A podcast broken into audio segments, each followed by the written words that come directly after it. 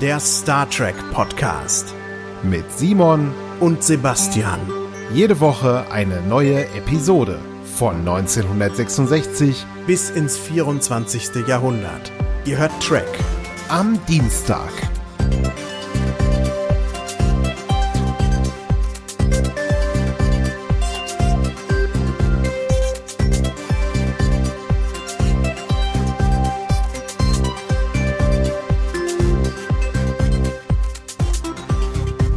Herzlich willkommen bei Track am Dienstag, Folge Nummer 346. Wir sind's wieder, Simon und Sebastian. Der Zarte und der Harte sind wieder für euch da mit einer neuen Podcast-Folge, die sich mit altem Star Trek auseinandersetzt. Schönen guten Tag, Simon. Einen schönen guten Abend. Sebastian, wer ist der Harte und der Zarte? Das frage ich mich manchmal. Ich glaube, da tun wir uns nicht viel, oder? Also mal bist du ganz zart, fast zerbrechlich. Da bin ich hart wie Stein. Ja, oh, oh, oh, da habe ich schon viel zu früh die Überleitung jetzt irgendwie gemacht. Aber manchmal auch zart wie Zuckerwatte. Ach. Und klebrig auch wie Zuckerwatte. Ja, da tun wir uns nicht. Zart klebrig. Zart klebrig. Mm. Wenn ihr jetzt mm, äh, Appetit habt oder auch den Appetit gründlich verdorben habt, dann seid ihr hier ganz richtig an der Adresse äh, trackamdienstag.de. Und Simon, nachdem du jetzt ein Schlückchen Wasser genommen hast, frage ich dich einfach mal, wie ist die Lage heute? Was hast du so getrieben, du Lausbub, die letzten Tage? Naja, es geht aufs Jahresende zu, ne? Das merkt man so langsam der Stress lässt ein wenig, ein wenig nach. Nicht viel, er ist immer noch da. Und ein ja sehr bewegtes Jahr neigt sich so auf die Zielgerade zu. Ja, wie geht's mir? Also pff, es ist nichts vorgefallen, was jetzt erwähnenswert wäre äh, vom Narrativ oder was äh, irgendwie diesen Podcast be bereichern würde. Ich erzähle ja immer nur Sachen, die diesen Podcast bereichern. Nö, mir geht's eigentlich ganz gut. Wir haben schöne Sachen gemacht, Sebastian, wir beiden. Letztes Wochenende hast du mich ja hier besucht. In, ähm, war das letztes, vorletztes Wochenende war das schon. Ne? Eben. Ne? Mein Gott, es kommt mir vor, als wäre es gestern gewesen. Dazwischen gab es wieder Aufnahmen und wir haben eine schöne Zauberlaterne, die war richtig schön, die haben wir eingesprochen neulich.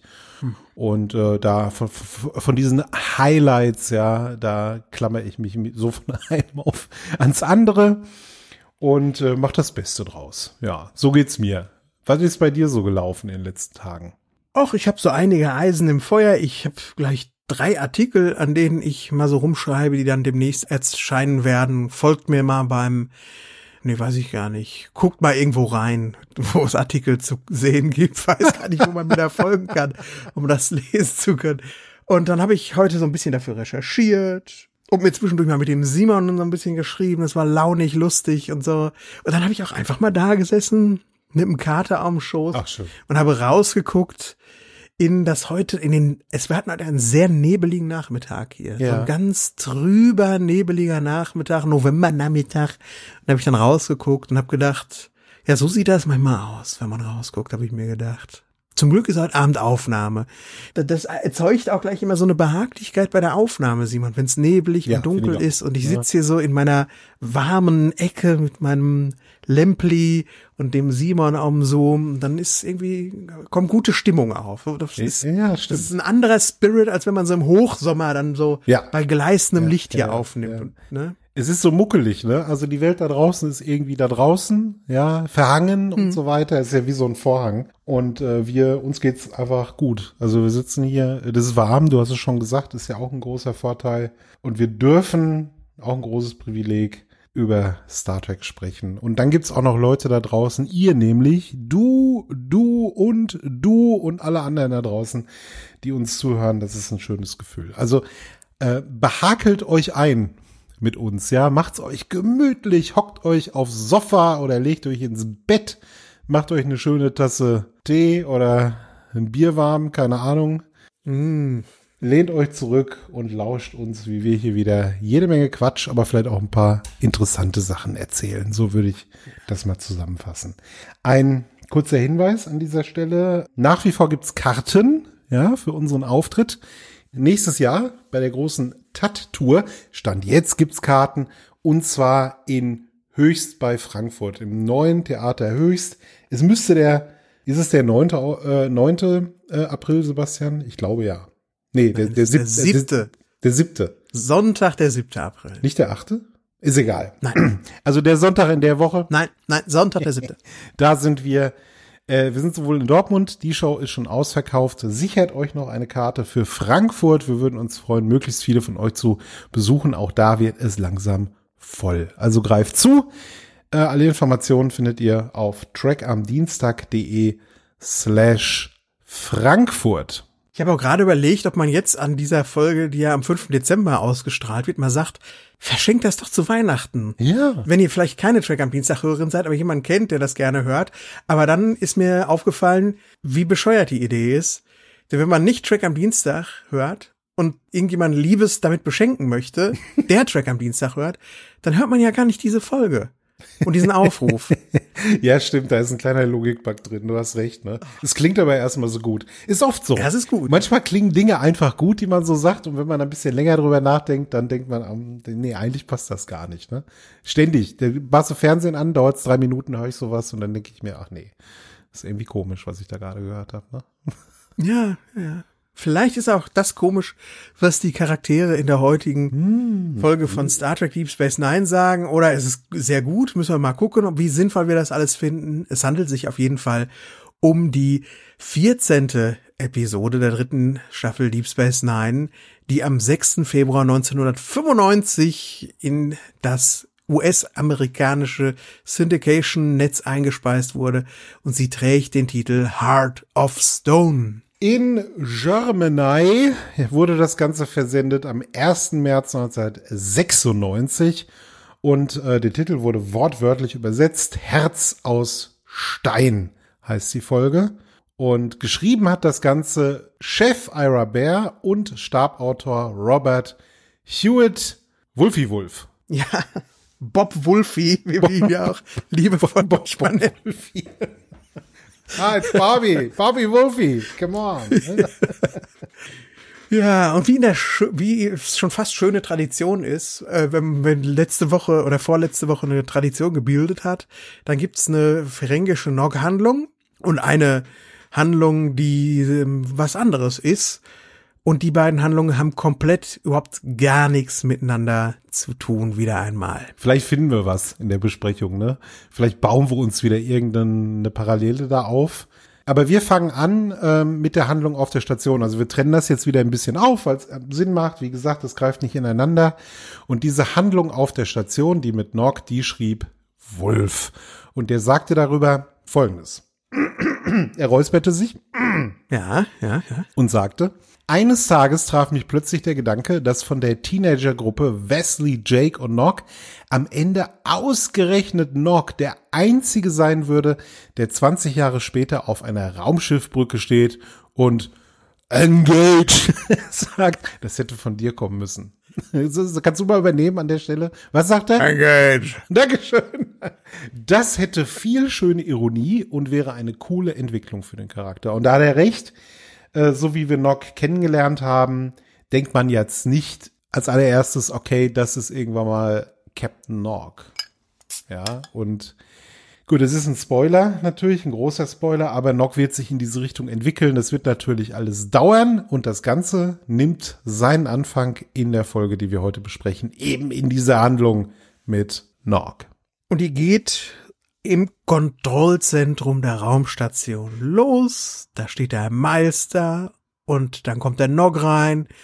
Und der Meister funkt rein zum Spencer und sagt, Spencer, hier ist jemand für Sie. Es ist der Nog und er sagt, es ist dringend. Und dann wird er auch vorgelassen zum Chef und sagt auch so vorwitzig, ich hab dir doch gesagt, dass der mich sehen wird. Und Simon, der Malz, der macht hier schon wieder so ein Oh, so ein Gesicht, schon wieder so ein, ist es ein Oh, Ferengi-Gesicht oder ist es ein Oh, nee, Nog-Gesicht? Was ist für ein Gesicht, das der da macht? Naja, das ist, also erstmal ist die ganze Szene ja recht schön aufgebaut. Der Miles, der steht da auf seiner Konsole, sieht aus wie so ein Richter, der sich über Nog erhebt. Ja, Nog steht unten und ist winzig und guckt so zu dem Miles her hoch. Und der Miles, das Miles, der Gesicht, ja, scheint so den ganzen Bildschirm auszufüllen. naja, der guckt zwischen genervt, aber nicht viel genervt und überrascht, dass jetzt da dieser Ferengi steht und äh, mit dem Chef sprechen will, also mit keinem geringeren als mit dem Chef. Und er nimmt es auch nicht wirklich ernst. Also er rechnet jetzt auch damit, dass der Spencer sagt, nee, du, ich hab keine Zeit. Ja, hab, hab Meeting. Ich kann jetzt nicht. Ich bin, nee, mach mal in vier Wochen gibt es einen fünf Minuten Slot, den er dann kriegt oder sowas. Und dann schaut er überrascht, als Cisco tatsächlich sagt, der selber natürlich sehr überrascht ist, ja komm, dann schicken mal rein. Was will der denn jetzt? Die Neugier überwiegt. Wie findest du das, der Malzer guckt? Schwierig. Er guckt so, also er weiß, dass er sich in der Comedy-Handlung befindet, vielleicht. Dabei ist es keine Comedy-Handlung im strengeren Sinne, aber ich glaube, das geht ihn langsam so in, in Leib und Magen über, hätte ich fast gesagt. Wie heißt das? In Blut und Wasser. Fleisch Nein, und in, Blut. Fleisch in Fleisch und Blut, Blut, danke. Es geht ihn langsam darin über. Wenn Mr. Vite Ferengi ist, dann haben wir so ein bisschen den Freifahrtschein, so zu gucken zwischendurch mal so. hm, Also, und so, das ist, glaube ich, Das ist ja so Ferengi. Das sind ja unsere Comedy-Charaktere. Ja. Ne? Ja, stimmt. Stimmt so ein bisschen. Das ist ja auch, man muss es auch gleich hier sagen, also man hat so den Eindruck, das ist jetzt so die Comedy-Handlung, die eben die äh, andere Handlung, die nicht so comedyhaft ist, so ein bisschen auflockern soll. Ich finde aber, es steckt mehr dahinter. Also das auch vorweg, das Ganze fängt als Comedy an, aber entwickelt sich ja dann in was, ja, was ganz Interessantes, vielleicht sogar Wundervolles. Mal schauen, zu welchem Ergebnis wir kommen. Jedenfalls Nock wird jetzt vorgelassen, ja, kommt zum Chef und der Nock hat so einen Beutel dabei, ne? Und Ferengi-Experten und Expertinnen wissen natürlich, wenn ein Ferengi so einen Beutel hat und dann klimpert's auch, dann ist da garantiert kaltgepresstes äh, Goldgepresst, Ja. Kaltgepresst ist es vielleicht auch, ja. Olivenöl. Kaltgepresstes Olivenöl hat er mitgenommen von den großen Olivenbäumen, die auf Ferengina diese Früchte tragen. Ja, da ist wahrscheinlich Olivenöl drin in diesem Latino. Deswegen ist das so wertvoll. Wäre eine super Idee. Ja, kalt, kalt gepresstes Latino. Er legt ihm das dahin. Das ist auch so ein Mittelalterbeutel eigentlich, ne? Das hatten sonst immer so, das hatte dann der, der Krämer, wenn er dann da heinkam und beim Burgmann da was bezahlt hat. Hier, ich möchte ein neues Schwert vom Schmied haben. Keine Ahnung, so sieht das aus. Und du weißt sofort, der Nock will was vom Cisco und er hat Geld dabei. Und dann denkt man natürlich sofort an Bestechung äh, von Amtspersonen, wie der Spencer ja eine ist. Aber Sebastian, ich denke mir, ist halt ein Ferengi, ne? Und bei Ferengis weißt du nicht genau, ist das jetzt Bestechung oder gehört es einfach zum guten Ton, dass die Ferengis, wenn sie was wollen, Geld dabei haben, dass der Nock gar nicht denkt, dass das irgendwie jetzt ein Bestechungsversuch ist, sondern das ist halt so. Ich will was, dafür gebe ich Geld. Ja. Das ist so wie in manchen Kulturen ja auch äh, gerülpst wird, wenn man was gegessen hat. Das ist einfach so eine Begleiterscheinung und ein Lob Ja, an die zum Küche, Beispiel in meiner. In meiner Kultur kommt das öfter mal vor, ja. Und in der Kultur von meinem alten Musiklehrer an der Musikschule, dem Herrn Paluskiewicz, bei dem hatte ich Gitarrenunterricht, Geiler Name. Geiler Name. oder? Paluskiewicz schrieb er sich eigentlich. Paluskiewicz. Aber er nannte sich so, Paluskiewicz. Und der kam, ging dann einfach mal manchmal zu seinem Instrumentenschrank und hat dann so Burp gemacht. Und dann hat er einen angegrinst, hat gesagt, was rülpset und furzet ihr nicht? Ja, ja. Hat es euch nicht geschmacket? Geschmacket. er Ja, dann, ganz ja? wichtig, dass man Geschmacket sagt auch, ne? Ja. Das ist so ein Zitat, ne? Ja, ja. Ja, das war so sein Running Gag. Den hat er mindestens einmal pro Stunde gebracht. Andere Zeiten, ne? Andere Sitten. Ja. Jedenfalls rückt der Nock dann auch relativ schnell mit der Sprache heraus. Er sagt nämlich, naja, er ist jetzt volljährig. Also die, er hat jetzt eine Zeremonie gehabt, das ist die Attainment Ceremony der Ferengi. Zielerreichung quasi. 18 ist er geworden, volljährig. Oder ich weiß nicht, ob er 18 ist, er ist jedenfalls volljährig. Und jetzt darf der Nock entscheiden, wie es beruflich mit ihm weitergeht. Und er sagt auch, Ferengis müssen jetzt ja so ein Apprenticeship müssen die jetzt machen. Die brauchen so einen Lehrmeister. Und no normalerweise wird es bei Ferengi so sein, dass du dann quasi ja so einen älteren Typen hast, der nimmt dich an der Hand und der zeigt dir das Business. Ja, der sagt dir dann hier, so kannst du Leute verarschen, so machst du den besten Deal. The Art of the Deal ist das dann quasi, was man da lernt. Aber Nock hat ja andere Pläne. Er geht nämlich zum Spencer und sagt, du bist mein Vorbild. Jetzt muss, da musste ich sofort an den Jean denken, wo er beim Captain Picard den Anruf bekommt von dieser Admiralin und dann sagt er, I'm a role model. Ja, und das ist jetzt auch, glaube ich, das, was in dem Spencer hier so ein bisschen vorgeht. Äh, Ich bin, was willst du von mir? Ich bin, hä? Also er ist total verwirrt, belustigt, aber auch neugierig aber auch ein bisschen genervt, weil es geht hier so ein, so ein Running Gag los, den ich unfassbar witzig finde jedoch. Es ist so ein Händeschüttel-Gag. Jedes Mal, der Nauge begegnet dem Spencer ungefähr zwölfmal in dieser Folge und jedes Mal will er zur Begrüßung und zum Abschied, will er etwas tun, was er sonst nie macht, ihm so die Hand geben. Und Simon ist das, weil er denkt, das ist so eine menschliche Geste und ich muss mich jetzt hier so an, menschlich annähern, ja, ne? Richtig, er denkt das, äh, so sehe ich das auch. Er kann nur er hat das Timing halt nicht so raus. Ne? Er weiß halt nicht so genau, wann es Zeit ist für einen Handschlag. Er meint einfach ein Handschlag, das ist halt, so machen die Menschen halt ihre Deals, so zeigt man sich gegenseitig Respekt und Hochachtung und deswegen muss er das jetzt auch irgendwie machen. Und es ist tatsächlich auch wieder lustig. Also es, ne, es funktioniert einfach. Es ist so ein Gag, der könnte auch in die Hose gehen, aber vieles hier, und das muss man auch nochmal ganz deutlich sagen, funktioniert, weil ein gewisser Aaron Eisenberg unter dieser Ferengi-Maske steht. Er lebt ja nun leider nicht mehr. Aber das kann man hier sagen, das werde ich glaube ich auch noch einige Male sagen in unseren Besprechungen, wo Nork eine zentrale Rolle spielt. Der, he is born for that role. Also der macht das, der, der spielt den wirklich ganz fantastisch. Und deswegen funktioniert es auch. Definitiv, das funktioniert hier. Und er gibt ja auch alles. Also man, du merkst, irgendwie ist ihm das wichtig, was er hier tut. Also nicht nur dem Nog, sondern auch dem Aaron Eisenberg ist das wichtig, was hier passiert. Als ich die Folge neulich nochmal gesehen habe, spät abends, bin ich so vier, fünf Zentimeter, habe ich mich weiter aufgesetzt. Ja, ja, ja. Da passiert was, ne? In diesen Szenen mit ihm, ne? Da irgendwas ist da ja, mehr, das britzelt, ja? Sehe ich auch so. Also du kannst nicht weggucken und er hat ja mit Avery Brooks, äh, da reden wir später glaub, auch noch ein bisschen drüber, er hat ja mit Avery Brooks auch nun jemanden wirklich, der eine große Präsenz hat, damit sich äh, in dem Raum stehen, aber er geht überhaupt nicht unter und äh, das will auch schon was heißen. Ja, jetzt will der Cisco natürlich wissen, hä, warum soll ich denn dein Lehrmeister sein, junger Padawan?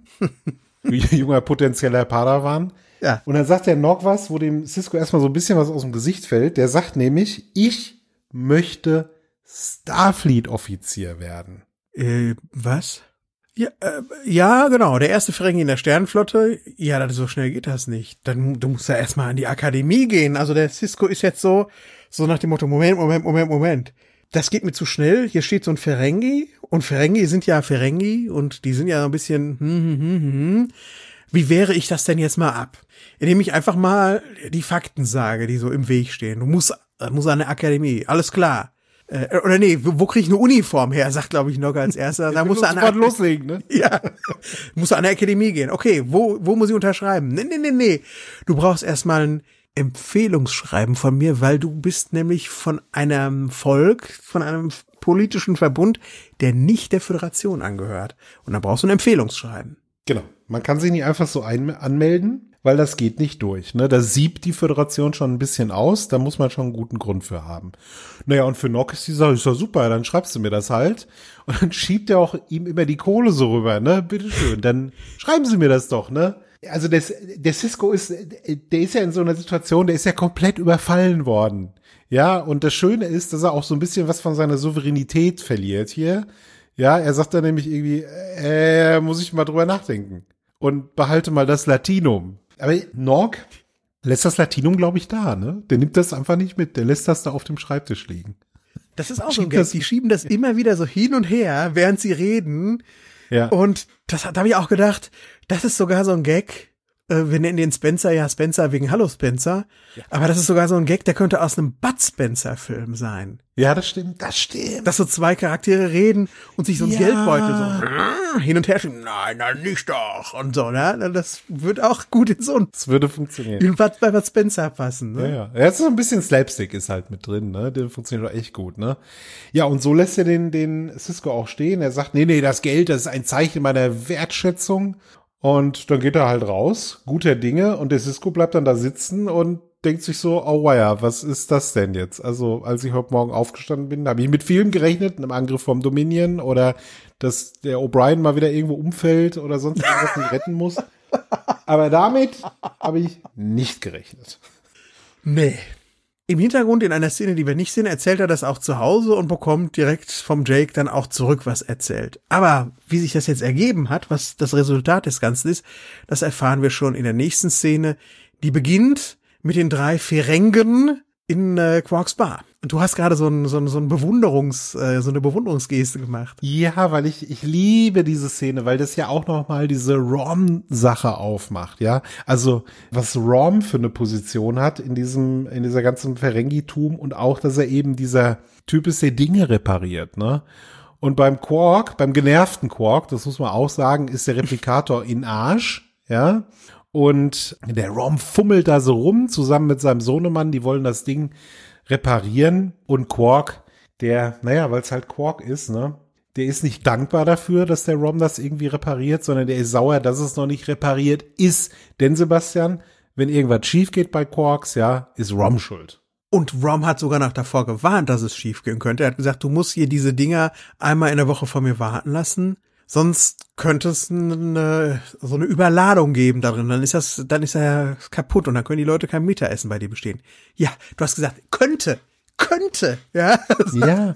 Quark dann auch noch. Also, der dreht das so super unfair um, einfach. Ja. Und der, das muss man auch so sagen, sehr devote und servile Rom, ja der bestätigt ihn ja auch noch damit. Der sagt nicht, sag mal, was, bist du eigentlich noch mal ganz bei Trost, mir sowas hier an den Kopf zu werfen, sondern der sagt, ja, du hast recht, das ist mein Fehler. Ja, und das Interessante in der Szene sind nicht etwa Rom und Quark, sondern das ist die Reaktion von Norg, wie die beiden miteinander reden. Und du siehst, wie es in Norg arbeitet, ne? Der guckt es an und der, der mag diese Szene nicht. Der mag nicht, was da passiert.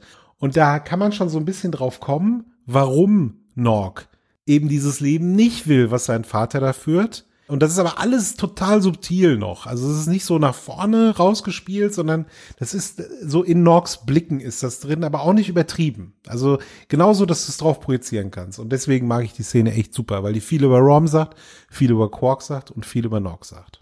Ja, das ist richtig. Wir erfahren auch eigentlich mit das erste Mal, dass der Rom so ein Mechanikgenie ist, wie du gerade gesagt hast. Und das ist so eine Folge, die finde ich, die katapultiert nicht nur einen, sondern sogar zwei Ferengi-Charaktere auf die Bahn, die sie die nächsten äh, viereinhalb Jahre noch beschreiben sollen.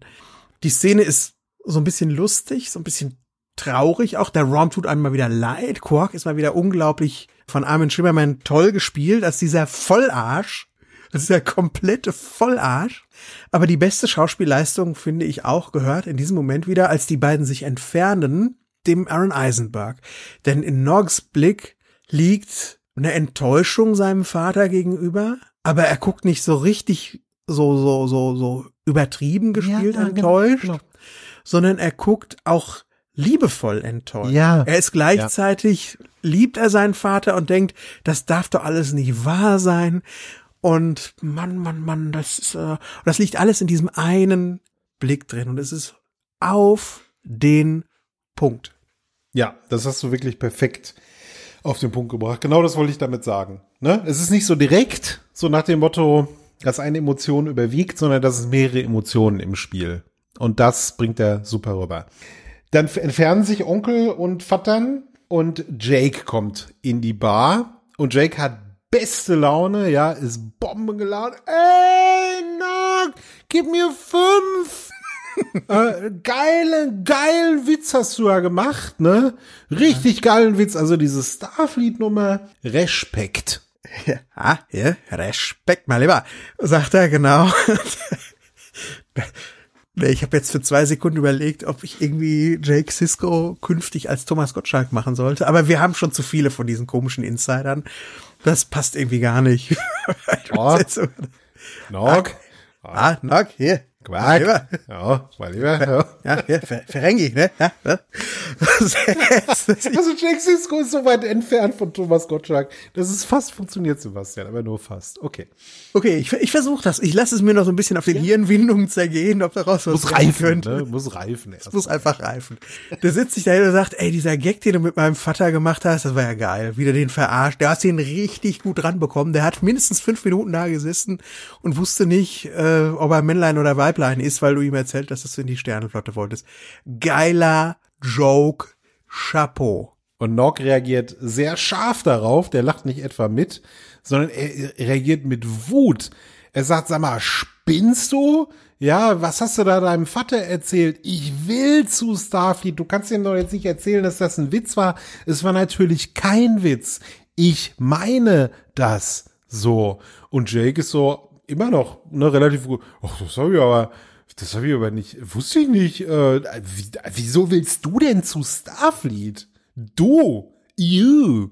Wieso willst du zu Starfleet? Und Nog mauert und sagt, sag ich dir nicht. Das ist persönlich. Und, und Drake bohrt noch ein bisschen vor sich hin. Wir sind doch Freunde, kannst du mir doch erzählen. Nein, bitte jetzt nicht. Also, bitte sag es mir nicht. Okay. Aber mein Vater wird da schon draufkommen. Und das Schöne ist auch, dass der Jake natürlich erst spät in diese Szene reinkam und nicht diese Szene davor gesehen hat. Und dass der Cisco, der Vater, das auch nicht gesehen hat. Aber wir als Publikum haben jetzt schon die Puzzlestücke eigentlich in der Hand. Haben wir, ja. Und es ist total nachvollziehbar, warum Jake, äh, warum Nog dem Jake nicht erzählen will, was ihn da bewegt, weil das natürlich ein sehr kompliziertes Gefühl ist, was er da hat. Und das hat die Szene uns vorher ja gezeigt. Er liebt seinen Vater, gleichzeitig findet er das fürchterlich, wie der mit sich umgehen lässt. Ja, also er hat natürlich auch Ressentiments und das ist so eine ganz komplizierte Mischung. Und wie, wie, wie könnte er das dem Jake mal eben so erklären? Ja, so, weißt du da, in, in der Bar, so zwischen Lunch und, und äh, Kaffeekränzchen. Das ist ja überhaupt nicht, also ich finde es total nachvollziehbar, was da passiert. Und das gefällt mir sehr, sehr gut. Und das ist auch so ein Wulf-Ding, das ist nachvollziehbar und die verhalten sich nachvollziehbar einfach. Ich verstehe, warum die so sind, wie sie sind in dem Fall. Ja, vor allen Dingen, weil ja Jake und sein Vater auch ein total wunderbares Verhältnis haben. Und es hängt auch hier so unausgesprochen in der Luft, dass Norg auch ein bisschen sehnsüchtig ist und vielleicht auch so ein tolles Verhältnis hätte mit seinem Vater, aber da sind eben diese Störungen, diese Enttäuschungen hängen da in der Luft und dass er auch selbst nicht so richtig mit sich weiß. Und jetzt ist da dieser dieser Jake, dieser Sunny Boy, der mit sich und seinem Vater im Reinen ist ja, und dass er das dem nicht einfach so ohne weiteres erzählen kann, logisch. weil das ja eben schlechte Gefühle gemacht ist, ist logisch irgendwie, ne? Ja. Vor allen Dingen in dem Alter, ne? Also ist ja. total jung noch und ist super schwierig. Also super gemacht. Ja, dann etwas später sehen wir den Cisco, wie er da mit seinem neuen besten Freund Julian Bashir über die Promenade läuft. Und die beiden, Sebastian, die erzählen ja, was ungeheuerlich ist das falsche Wort, aber was Überraschendes, ja. Der Julian möchte eine Versetzung für den Ensign Willix Prun. Ich hoffe, ich habe das richtig. Pran. Willix Pran, so. Willix Pran. Der soll doch bitte mal was harmloseres arbeiten. Denn warum, Sebastian? Ja, der ist ja im Frachtraum angestellt und muss immer da die Sachen sich anschauen, bevor die in die Kontrollanalyse kommen. Und das sind ja auch manchmal giftige oder vielleicht auch strahlende Sachen dabei. Ich glaube, da kann man ganz gut mittlerweile dekontaminieren im 24. Jahrhundert. Trotzdem ist das für die Babys nicht gut. Der ist nämlich schwanger. Und es sind sogar Zwillinge. Oh, das ist ja der Wahnsinn. Ne? Es sind Zwillinge, er ist schwanger und natürlich muss er woanders hin. Und Cisco freut sich richtig über diese Nachricht und dann planen die beiden, was sie ihm denn zu diesem freudigen Ereignis schenken wollen. Also so eine kleine Feier wollen sie machen. Ja, jetzt überlegt man so, was man ihm denn so bringen konnte. Und da siehst du dann auch, dass der, dann verliert das diese professionelle Ebene des Gesprächs zwischen den beiden und dann sagt der Cisco zu Julian, aber was kaufst du dem denn? Ja, und das, das ist auch so ein, so ein ganz kleiner Moment. Aber ich finde, der ist einfach schön, weil auch das, wer jemand so gearbeitet hat in einem Kollegium, ja, mit, mit Leuten und so weiter, der kennt das ja, ne? Das manchmal gibt's halt dann diese privaten Momente, wo man dann so ein bisschen dieses professionelle Spiel, was man da jeden Tag so aufführt, auch mal sein lässt und dann sagt, ah, geil, hör mal, kaufst du dem was? Oder so, ne? Und das finde ich, das ist schön. Und dass das Julian und Benjamin machen können mittlerweile, ist ja auch eine Weiterentwicklung. Ne? Sprich jetzt nochmal wieder dafür, dass sich das Verhältnis von denen echt verbessert hat. Ja, ja, es gibt auch so eine freundlichen Klaps auf die Schulter vom Spencer. Äh, das ist auch, da merkst du, irgendwas hat sich da repariert, dadurch, dass sie in den Bell Riots gesteckt haben vor ein paar Wochen. Zwei Fragen habe ich, Simon. Kannst du dir vorstellen, wie der, wie der Jean mit dem Jordi so sagt, ey, was kaufst du denn da für die Babyparty? Nee, nee, gar nichts. Gar nicht. Ich kann mir vorstellen, dass er das im Ready Room macht. Ja. Mit dem Riker super steif. Ja. ja. So, weißt du, äh, number one. Ja. Kaufen Sie etwas. zu dem. Nicht, dass wir das doppelt kaufen und so. Also total, mit Beverly kriegt das vielleicht ein bisschen besser hin, aber das ist ja auch so britisches Steakkränzchen, was die beiden da machen. Ne? So, hier, das könnt ihr jetzt nicht sehen, aber Sebastian, wissen, was ich meine? Ne? Ja, ja, ja, ja. Kirsch, Kirschkern und so. Genau. Und äh, Ja. nee, aber diese Lockerheit und dieses Natürliche, äh, das kann ich mir da nicht vorstellen beim Jean-Luc. Okay, okay. Und ich habe dann auch gestaunt, dass es, ähm, oder besser gesagt, da das erste Mal gestaunt, als ich die Folge gesehen habe, vor äh, vielen Jahren zum ersten Mal, mh, dass es in den USA umgekehrt ist. Da gibt's nämlich dieses Ding, das nennt sich Baby Shower und das wird vor der Geburt gemacht. Und dann gehen sie, kommen alle dahin und schenken was, was man dann nach der Geburt gut gebrauchen kann. Und das gibt es ja in Deutschland nicht, oder ich weiß es nicht, weil ich so wenig Kontakt habe mit Leuten, die, die Kinder oder Babys haben. Das ist nicht so meine Crowd, ehrlich gesagt. Ich, so wie ich das aber in Erinnerung habe, von früher, als ich noch mal eher so einen Kontakt hatte, ist, dass es in Deutschland das nicht vor der Geburt gibt, sondern es gibt am Tag der Geburt oder einen Tag später so dieses Pinkeln lassen. Kennst du das? Das Baby pinkeln lassen. Und dann kommen alle dahin und saufen sich ein. Bringen auch ein paar Geschenke mit, klar. Aber saufen und sagen, äh, lass wir das Baby mal pinkeln. Ja, kennst du das? Nee. Ehrlich gesagt gehe ich das nicht. Also ich kenne das, dass man dann da hingeht und sich gemeinsam freut und äh, das Kind mal sieht und dann natürlich eine Aufmerksamkeit mitbringt. Ich weiß nicht, gibt's das noch so aus Filmen? Sieht man das immer, dass dann der Vater eine Zigarre kriegt oder so? ja. Hast du gut gemacht, hast du schön, hast du da was eingepflanzt hier. Jetzt kannst du erstmal eine Zigarre rauchen. Tolle Leistung hast du vollbracht. Ne? Ja. aber, aber nee, das so ein Besäufnis habe ich persönlich jetzt noch nicht miterlebt. Ja, Okay. So nach so einer Nummer. Ich war keine Ahnung, ob das. Also ich war noch nicht. Ich kenne diverse Leute, die Kinder haben, aber sowas habe ich nicht ähm, noch nicht mitgemacht. Nö, weiß ich nicht. Okay. Ja, also mich würde mal interessieren, schreibt das mal ins Blog vielleicht, ob dieses Pinkeln lassen nur so ein Lüdenscheider Ding ist aus der Blase vielleicht von meinen Eltern oder ob das generell auch. Ja, aus der Blase meiner. Eltern, sehr gut, ja. Ja, der, deren Freunde immer, wenn die mal, weißt du, als ich 30 Jahre eher, als sie so ihre Kinder bekommen haben, da hieß dann immer, oh, der Dingenskirchen jetzt, ich gehe zum Pinkeln lassen, hieß es dann, ja. ja. Naja. Nee, aber, aber lass uns doch mal über den Willigspran jetzt reden hier. Ja, ja, richtig, der Willingsplan. Das ist nämlich jetzt so ein Beginn eines äh, Running Gags. Ja, wir hören diesen Namen öfter, sehen ihn nie. Also so ähnlich wie Morn, den sehen wir zwar, aber hören ihn nie, aber wir hören ständig, dass der so eine Labertasche ist. Und äh, ja, jetzt haben wir den Willix Pran. Und Robert Hewitt Wolf hat dazu auch was gesagt. Er sagt nämlich, es war echt frustrierend, dass wir mit unserem Fernsehbudget keine nicht humanoiden Aliens zeigen konnten. Also nichts wirklich Weirdes. Und in dieser Folge brauchten wir auf einmal eine Szene für Bashir und dann legten Ira und ich los, übertrafen uns gegenseitig mit abgefahrenen Ideen. Zum Beispiel, dass die Babys nicht im Körper wachsen, sondern wie Knospen auf dem Körper. Herrlicher Anblick. Ja, und mit jedem Mal, wie der Willigspran wiederkommt, kommen so anatomische Beschreibungen hinzu, die das Ganze noch viel wilder machen. Das ist auch so ein bisschen ein Teil des Running Gags. Ich glaube, beim nächsten Mal hat er so Fledermausflügel und hängt, schläft auch kopfüber an der Decke hängend oder so. Ja, aber ist doch auch schön, oder? Ja, super ist das. Also ich denke mir, klar, heute würden sie so einen Charakter halt zeigen, äh, dank Computertechnik und so, kein großes Problem mehr. Aber ist auch schön, weil in der Fantasie können wir uns jetzt mal ausmalen, wie dieser Willix Pran aussieht. Ich glaube, irgendwann fütter ich das mal in so eine KI, die ganzen Beschreibungen, und dann soll die KI mir mal so ein Bild malen. Oh ja. Oh ja, ne, freue mich drauf. Mach das. Du hast ja auch so einen Zugang, so einen speziellen Zugang, ne? Zu so einer besseren KI, nicht so die, wo jeder so. Na, was heißt spezieller Zugang? Also ich habe mal dieses ChatGPT-Abo, habe ich mir mal rausgelassen, um ein bisschen rum zu experimentieren. Aber naja.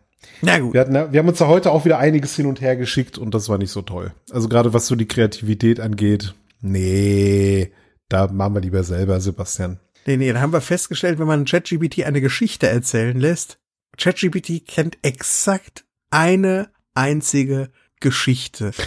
Und wenn du sagst, erzähl mir eine Ges Geschichte mit den und den Bestandteilen und im Stil von XY, dann macht ChatGPT das, füllt das wie so ein Lückentext und ändert den Stil so ein bisschen ab.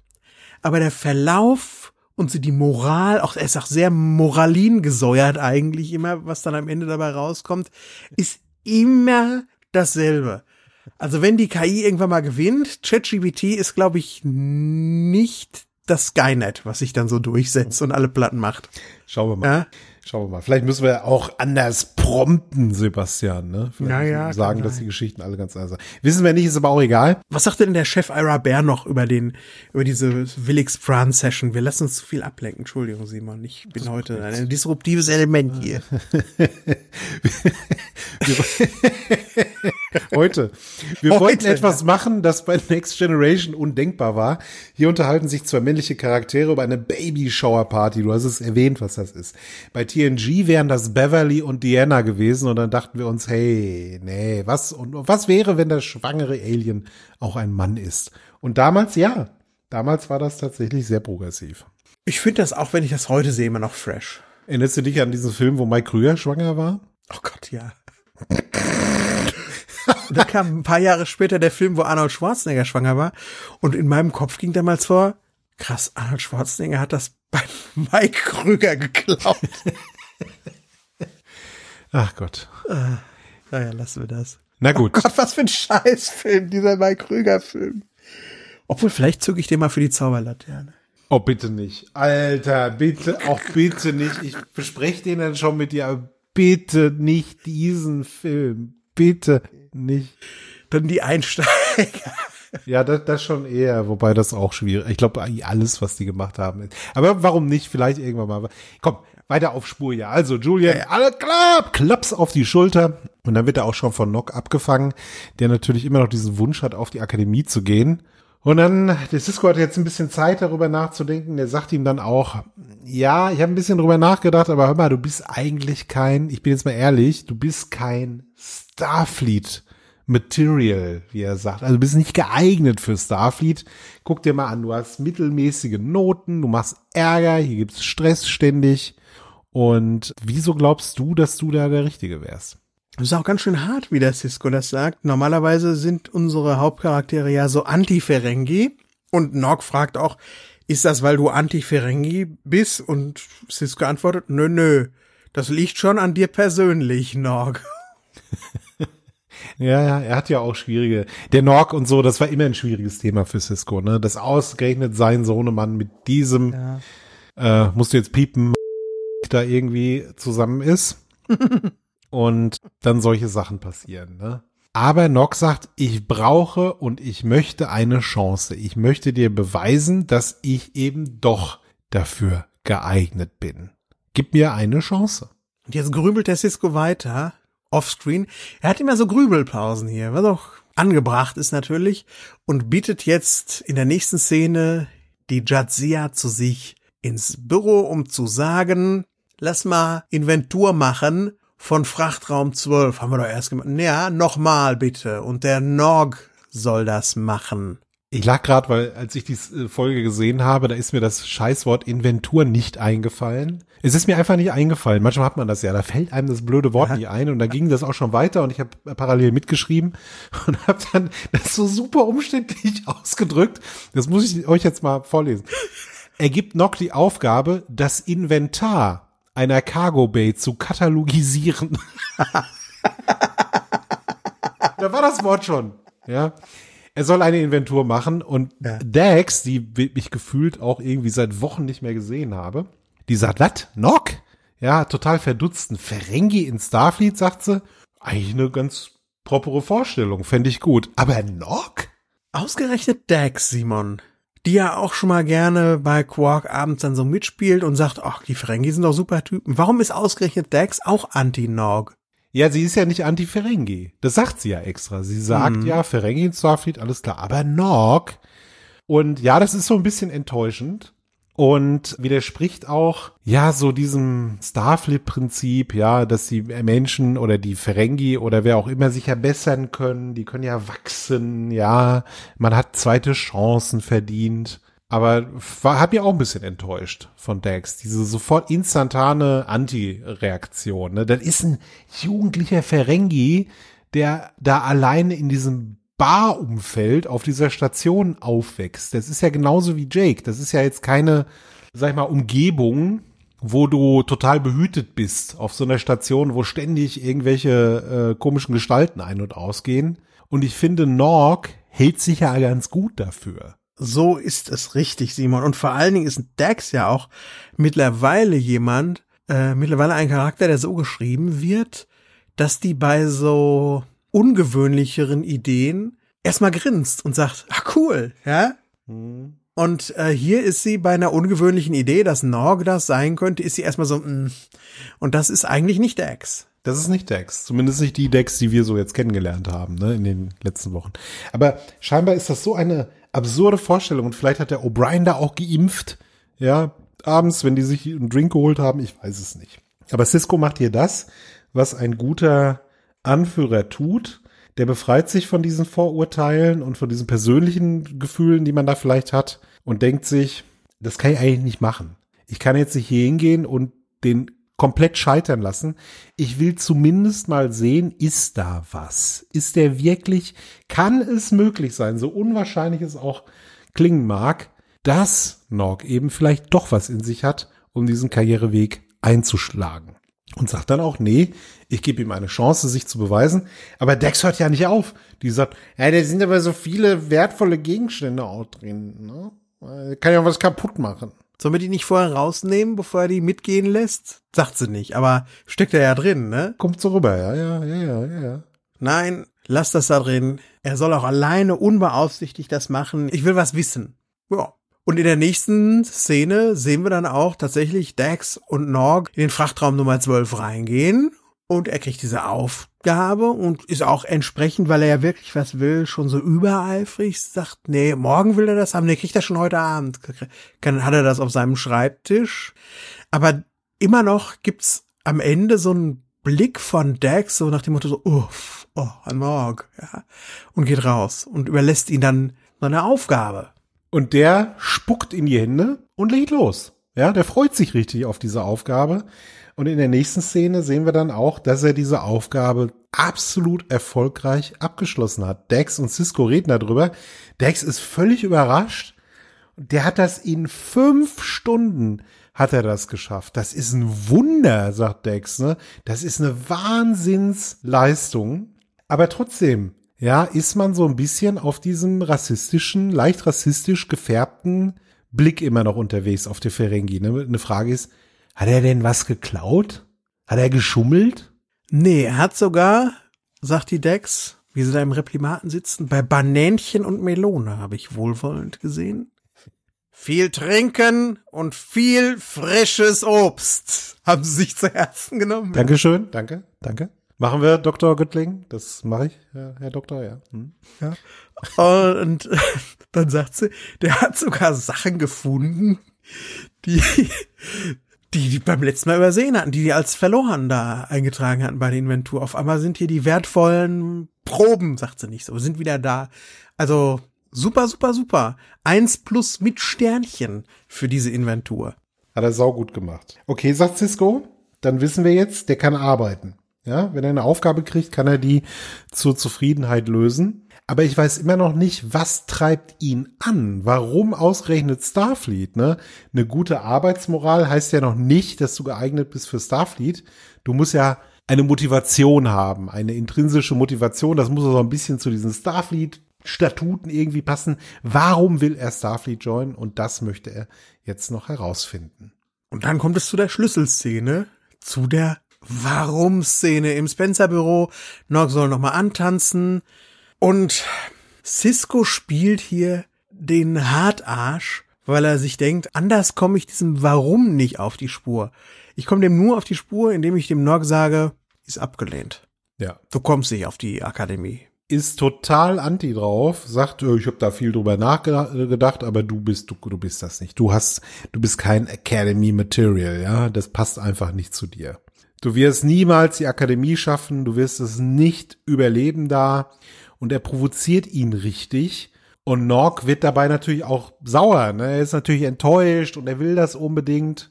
Und irgendwann hat der Cisco ihn so weit, dass es aus Nork herausbricht. Dass Nork sagt, was wir schon ahnten, ich will nicht so enden wie mein Vater.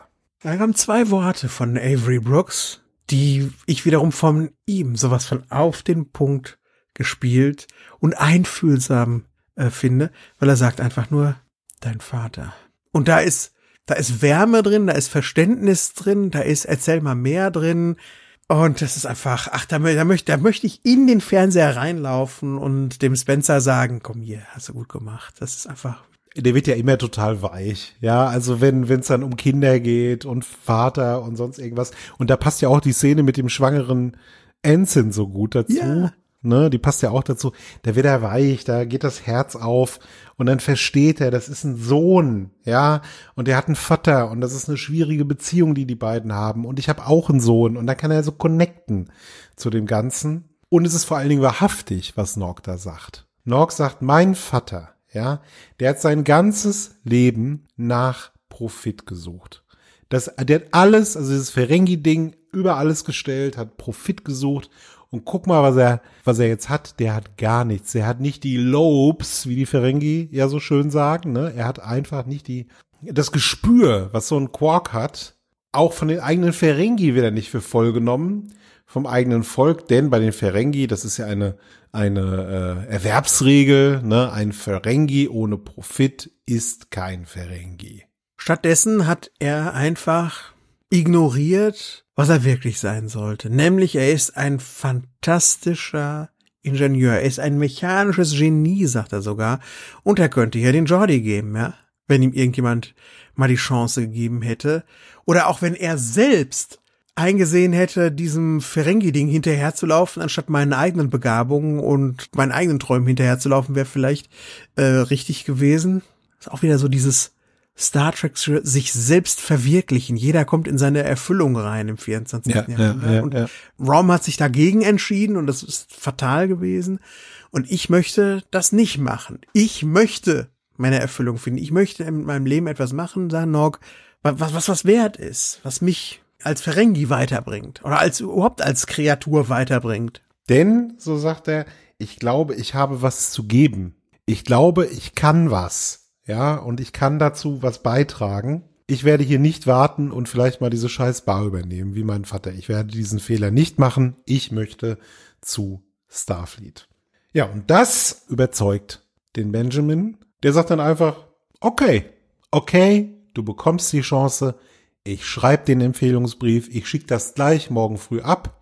Und dann jubelt, dann geht so das Herz auf, ja, dann siehst du so, yes, weißt du, aber Cisco sagt natürlich, du weißt nicht, worauf du dich da eingelassen hast. Du musst wahnsinnig viel noch lernen und wahnsinnig viel machen. Das wird kein Zuckerschlecken.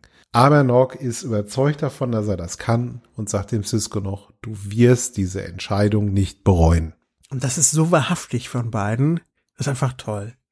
Das ist so richtig herzerwärmend, diese Szene hier. Ja? Ja, also wirklich schön. Er darf das Latinum auch wieder mitnehmen. Ja, Bestechungsgeld ist nicht nötig ähm, nach, nach diesen Worten. Der Aaron Eisenberg über diese Szene hatte einiges zu, zu sagen. Das war nämlich sehr wichtig für ihn, was hier passiert ist. Und das haben wir auch gemerkt. Er sagt nämlich, Avery Brooks ist großartig. Er hat eine solche Präsenz und dieses Feuer in den Augen. Wie kann ich es besser erklären? Er schaut seine Szenenpartner nicht einfach an. Er schaut ihn durch die Augen in die Seele, Sebastian und füttert so das Schauspiel der anderen mit seinem Feuer. Ein Beispiel. Diese Szene hier hatten wir gründlich einstudiert, doch als die Kameras liefen, packte Avery mich bei dieser Frage, Why are you doing this? an den Schultern. Das war nicht abgesprochen, aber so zwang er mich, auf sein Level zu kommen. Ich hätte auch zurückweichen können, aber ich behauptete mich spontan und bot ihm die Stirn. Es war emotional, es kam von Herzen und war Schauspiel von weit unter der Oberfläche des reinen Drehbuchtextes. Das ist meine persönliche Lieblingsepisode. Das überrascht mich, Simon. Mich auch. Ich hätte auf eine andere getippt. Ja, ich auch. Aber gut. Ja, da können wir drüber reden, wenn es soweit ist. Das dauert noch sehr, sehr lange. Also diese Episode, die ich meine, wo ich denke, das ist so seine, wo er schauspielerisch noch, noch mehr geben kann als hier. Aber ich kann es auch irgendwie verstehen, weil das levelt den Nock-Charakter ja nochmal auf hier, ne, was wir hier sehen.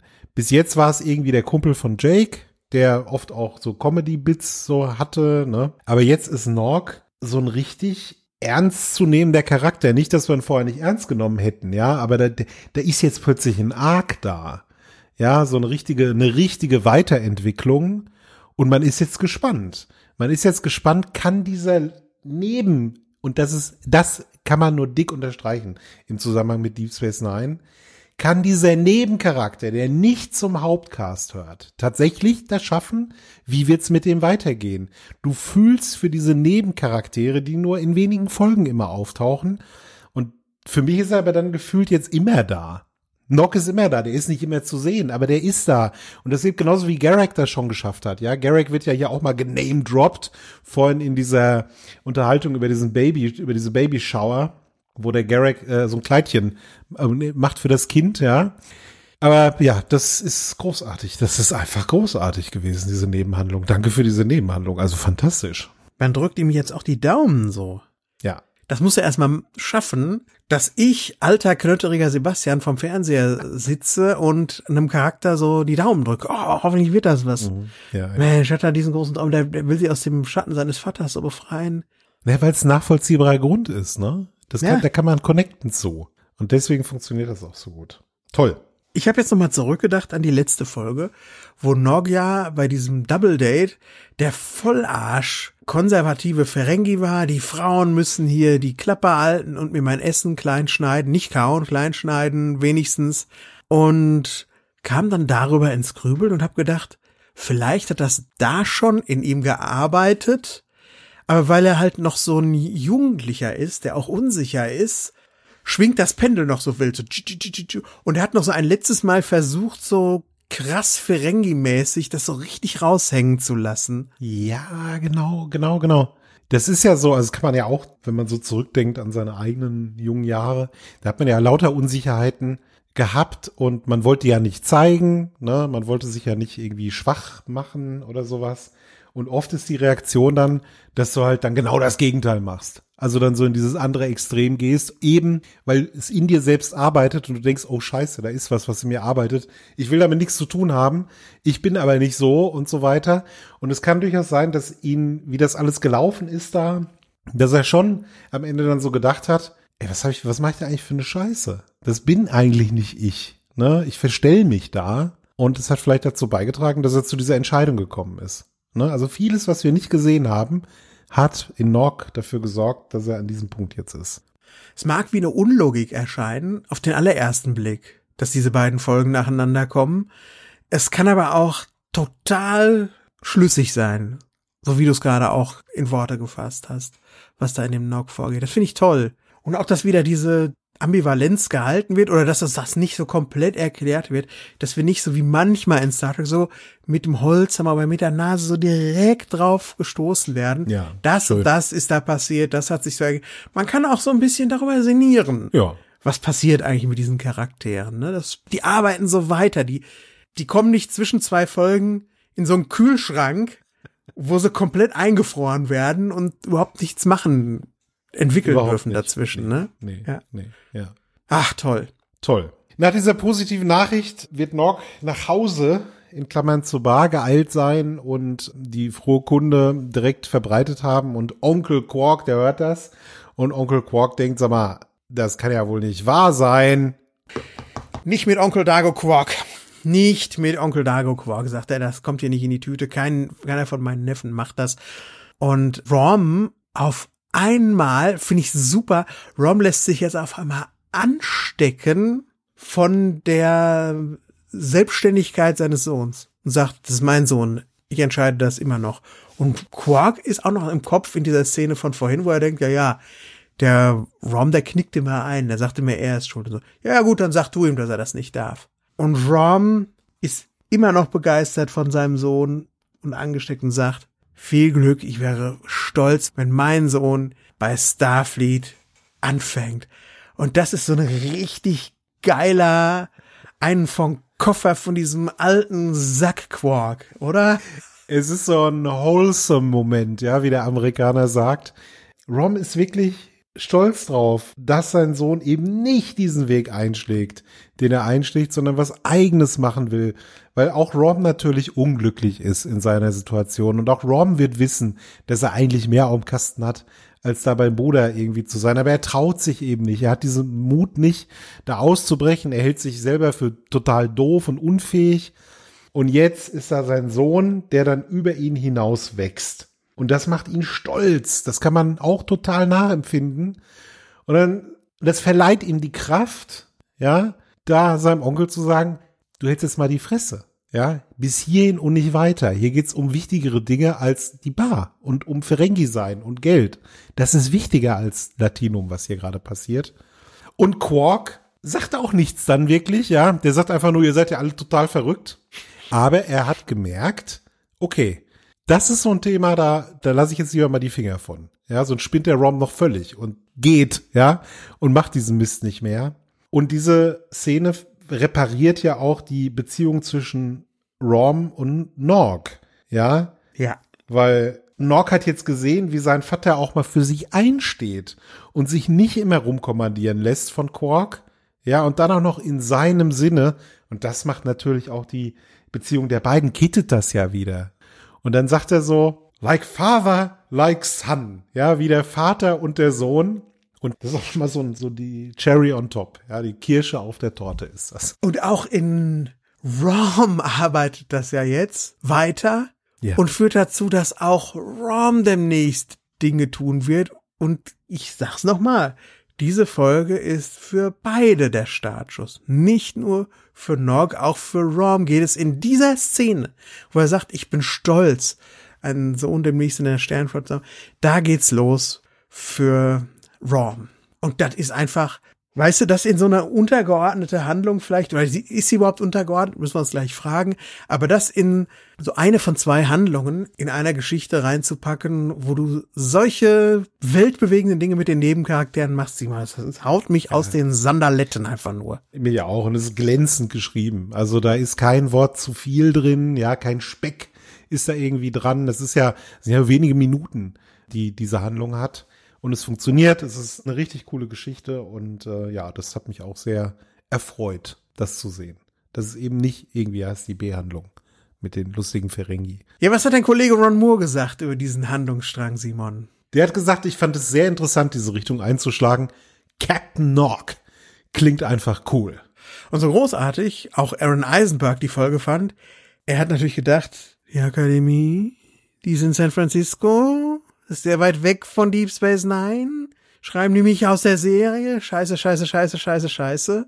Ja, doch Richard Keith Berman höchstpersönlich kam von seinem Thron herunter, nahm ihn beiseite und versicherte ihm, das ist nicht der Fall. Mach dir keine Sorgen, das ist gut für dich, dass wir das so schreiben. Eigentlich war die Story auf der Station ja als untergeordnete B-Handlung geplant und geschrieben, aber sie erregte so starke positive Resonanz beim Publikum, dass Chef Ira Bear mittlerweile einräumt, dass beide Handlungen gleichberechtigt sind. Und ich habe gerade gesagt, er hat nur ein paar Minuten, aber trotzdem, wenn man es mit anderen B-Handlungen vergleicht, Sebastian, war sie ja auch ein bisschen länger. Sie füllt etwa 180 Zeilen von knapp 500 Dialogzeilen, ja. Und das ist schon eine Menge. Sonst sind das nur so unter 100, wenn das so eine kleine B-Handlung ist. Und das ist jetzt mal gerade doppelt so groß. Entspricht vielleicht einer Viertelstunde oder so. Oder 18 Minuten vielleicht sogar schon. Ja. Und irgendwie scheinen das die Autoren ja auch schon beim Schreiben, die beiden Autoren beim Schreiben gemerkt zu haben, denn die Nox Story ist halt auch, wie ich sage, länger als andere vergleichbare B-Plots. So. So viel zu den, äh, nicht den Leiden, so viel zu den Freuden des jungen Nog. Resetten wir uns mal, spulen an den Anfang zurück, Simon, und lass uns sprechen über die andere Handlung dieser Folge, warum es sie gibt und wie sie ist. Wie, wie entstand die denn eigentlich, Simon? Die andere Handlung entstand so. Nach dem großen Past Tense Zweiteiler war das Geld knapp, deswegen war eine Bottle Show an der Reihe, die nur auf vorhandenen Sets stattfand, also auf der Station und gleich erzählen wir euch ja, sind wir in diesen altbekannten Star Trek Höhlen. Ja, und Robert Hewitt Wolf hat dazu gesagt, in diesen Fällen hat es für uns immer gut funktioniert, einfach zwei interessante Charaktere in einen einzigen Raum zu packen, so wie in Dude oder The Wire. In diesem Fall eben Kira und Odo. Finde ich spannend, dass man hier versuchte, so ein, so ein Two-Hander, so ein Theaterhaften mhm. zu erzeugen. Mal gucken, ob das so gelungen ist, wie bei den anderen Beispielen, wie hier genannt wurde.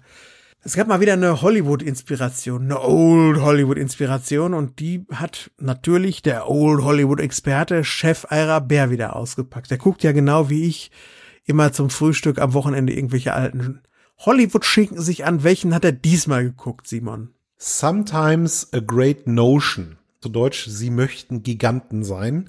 Und gegen Ende dieses Films gibt es eine dramatische Szene, in der das Bein eines Charakters unter einem Baumstamm feststeckt. Das Wasser des benachbarten Flusses steigt und steigt, jeder Rettungsversuch scheitert, großes Melodrama. Und am Ende ertrinkt der Charakter tragisch. Ira sagt darüber, eine großartige Szene in einem nicht sonderlich großartigen Film. naja, gut, ne? Kann ja sein, dass auch manche Kackfilme gute Szenen haben, Einzelszenen. Naja, aber unabhängig von der äh, Qualität äh, des Films, letztendlich wurde das die Inspiration für die Handlung außerhalb der Station. Und die geht so los. Der Odo und die Kira, die sind, äh, die kehren zurück Richtung Deep Space Nine mit einem Runabout mit der Mekong und die kommen vom Prophet's Landing. Ja, und Prophet's Landing, das ist eine bajoranische Kolonie und zwar die bajoranische Kolonie, die am nächsten an der kardassianischen Grenze ist. Und jetzt wird diese Friedensverhandlung nochmal aufgegriffen. Ihr erinnert euch, der Dirty Diakon Zombie und so. Und Kira traut den Braten nicht so ganz und man ist da mal hingefahren und mal geguckt, wie sind die so sicherheitsmäßig ausgestattet, wenn die Cardassianer nicht doch irgendwie mal angreifen sollten. Ist dir die neue Friese von Kira aufgefallen? Ja, aber nicht negativ. Dir? Nee, auch nicht negativ. Aber sie ist jetzt noch kürzer, noch so, äh, man verzeihe mir den Ausdruck, bubihafter als zuvor. Ja, aber das, also ich finde, das, ähm, in einer Visitor stehen viele Frisuren. Also ja. von daher, das ist, das ist, äh, ich fand das okay. Ne? Also so ein bisschen Change ist ja ganz gut. Odo sieht aus wie immer. Klar, ist halt Odo. Ja. Und jetzt redet man so ein bisschen über das, was man da im Prophet's Landing erlebt hat. Aber der Odo, Sebastian, der scheint so seltsam abweisend. Der ist verschnupft. Die Kira will so Konversation machen und er sagt immer nur so, mm, oder, ja, ja, was hast du denn? Und dann kommt heraus, dass das wie immer so ist, wenn man bei Star Trek auf so einem Diplomatieplaneten Außenmissionsdingen ist. Es gibt immer so einen meistens nie gezeigten Typen, der will alle zum Abendessen einladen, der will dann so eine Soiree machen, dann gibt's Lachshäppchen, hast du nicht gesehen, die schmecken ja auch einfach prima. Und normalerweise sagen alle so, oh, komm, das muss ja nicht sein. So eine Empfänge, das ist immer sterbenslangweilig und dann labern die so viel. Und hier ist Kira vorgeprescht und hat diese Einladung abgeschlagen und das hat den Odo verschnupft gemacht. Ja, denn sie hat ihn nicht gefragt. Sie hat ihn vorher nicht gefragt, hör mal, willst du dahin oder willst du nicht dahin, sondern sie hat in seinem Namen für ihn auch abgesagt. Und das brütet in ihm und ich wäre gerne konsultiert worden von dir, ne? Aber du wolltest doch da nicht hin. Ne, wollte ich nicht, aber das, es geht hier ums Prinzip, ne? Und dann steigert sich das so schön, ja? Alles klar, dann werde ich dir das halt sagen, demnächst, ne? Und das ist so ein bisschen schon wie so ein Ehepaar, ja? Wie so ein altes Ehepaar. das weiß ich nicht, also als wären die, wären die quasi schon verheiratet. So ein Streit ist das irgendwie. Ne? Ja, dann lehne ich das demnächst ab. Ja, freu, gut. Hm. Kira muss auch lachen darüber tatsächlich. Ja, das ist auch lustig. Ja. Es ist auch lustig. Aber es stimmt ja eigentlich nicht ganz, Simon, denn das war ja, so wie ich das verstehe, war das ein vereiteltes Date. Ich glaube, wenn Odo was zu entscheiden hätte, ja, ja. dann hätte er gesagt, ach ja, also Odo-mäßig, machen wir mal eine Ausnahme, gehen wir hin, weil er sich denkt, na ja, gehe ich mal mit meiner Angebeteten halt auf so ein Lachshäppchen und Champagnerabend. Das ist auch ganz angenehm, ne? Das ist das eine und ich sag mal so, Odo ist ja, der hat ja noch nie sowas wie eine Liebesbeziehung gehabt, ne, in dem Sinn. Und er ist halt verknallt in Kira, das wissen wir ja schon. Und verliebt, also verknallt ist eigentlich zu wenig, der, der liebt die halt. Und er spielt natürlich auch ein, zum einen das, was du sagst, ne, mit diesem, ich hätte gern Zeit mit dir verbracht da auf so einer Schnittchenparty. Auf der anderen Seite aber auch, er möchte natürlich von ihr ja acknowledged werden, ne? Also, dass sie sich auch interessiert für das, was in ihm so vorgeht. Und das spielt da wahrscheinlich auch mit rein. Deswegen ist er so verschnupft, ne? Ja, wie die interessiert überhaupt nicht, was ich darüber fühle. Und das spielt hier, glaube ich, auch mit rein. Und auch dieses, ihr haltet mich alle für den steifen Udo oder nie was machen will. Ja, genau. Ja, dabei könnte ich doch mehr machen. Zum Beispiel zu einer Lachshäppchenparty gehen oder ein leidenschaftlicher Liebhaber sein. Aber das zieht ihr alle nicht in Betracht. Ja? Nee, zieht das zieht ihr Betracht. alle nicht in Betracht und das passt mir nicht. Und Odo ist halt so ein Rumpf-Typ. Ja, das ist Ja. halt niemand, der offen mit seinen Gefühlen umgeht. Überhaupt nicht. Das ist halt Odo. Das ist Udo, so wie er leibt und lebt an dieser Stelle. Und auch das wiederum, ähm, ich habe mich anschaue wie eine kaputte Schallplatte, auch eine sehr nachvollziehbare Szene einfach, ne? Ja. Kira lacht aber nicht lange, denn die Sensoren zeigen ein Marquis-Schiff, das einen Frachter attackiert hat. Dem Frachter geht soweit gut. Dieses Marquis-Schiff ist auf der Flucht und dann denken sie, ja gut, da fliegen wir mal hinterher. Und dann geht's auch in den Teaser der Folge. Äh, in den Vorspann Vors- der in den-. Dann geht's aus dem Teaser in den Vorspann. Ja. Und jetzt kommt noch mal so ein bisschen Maki-Lingo. Ja, wir kriegen das noch mal in Erinnerung gerufen. Wir fliegen in die Badlands und da ist alles immer ein bisschen ungemütlich. Da ist ein Planet, so ein Gasplanet mit Monden. Jetzt fliegt er ausgerechnet da rein. Da kann man nicht mehr messen. Jetzt landet er da drauf. Ja, scheiße. Ja, scheiße, genau. Was hier ein interessanter Satz ist, und das behalten wir uns mal im Kopf, es wird gesagt, dieses Schiff ist irgendwie komisch. Das ist so schnell, ne? Das ist so ein schneller Antrieb, das kennen wir irgendwie gar nicht so, ne? Was haben die Makida schon wieder ausgegraben? Das ist so schon so der erste Hinweis, dass diese ganze Aktion vielleicht ein bisschen fishy ist. Na gut, jetzt fliegt man aber hinterher und Kira und Odo sind jetzt auf diesem Planeten, au- in dieser berühmten Star Trek Höhlenwelt, ja, in diese Plaste da überall und sowas und das siehst du, erkennst du sofort tausendmal gesehen. Da ist man jetzt in dieser Höhle, denn das Marquis-Schiff ist da auch gelandet und der oder die Marquis, den man da verfolgt, die sind, ist halt da irgendwie jetzt in diesem Höhlensystem auf der Flucht. Und dann gehen sie da so durch und scannen rum und sagen, nee, wir können hier nichts mit den Tricordern entdecken. Wir finden hier nichts, außer da oben ist dieser Felsvorsprung, da hat sich der Minister Jaro schlafen gelegt. Vom letzten Mal, wo er da große Reden geschwungen hat. Ja. Kommt dir das auch so bekannt vor? Nee, das sagen sie nicht. Aber es wäre lustig, wenn auf einmal Frank Langella da noch irgendwie so mit so einem riesigen Rauschebart Endlich kommt jemand! endlich kommt. Ja. Ich habe schon alle Höhlenschnecken gefressen.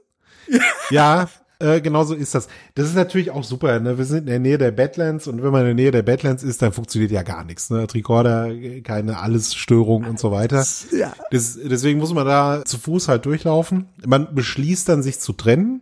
Ich gehe da hinten lang und du gehst da runter und dann schauen wir mal, ob wir den getrennt finden. Aber Odo wird sehr schnell wieder von Kira zurückgerufen. Er möchte ihr doch bitte mal helfen. Sie hat da ein Problem. Ich habe jetzt eine Frage, die hat mich sehr beschäftigt, Simon. Als von Kira diese, dieser Vorschlag kommt, wir teilen uns auf. Das ist eigentlich kein guter Vorschlag. Das ist sogar ein sehr gefährlicher Vorschlag da. Es ist ein Vorschlag, der spielt dem Plan in die Hände, der in dieser Folge vor sich geht. Aber da ist sie doch noch die, ja, Spoiler Alert, echte Kira in diesem Moment, wo sie das vorschlägt.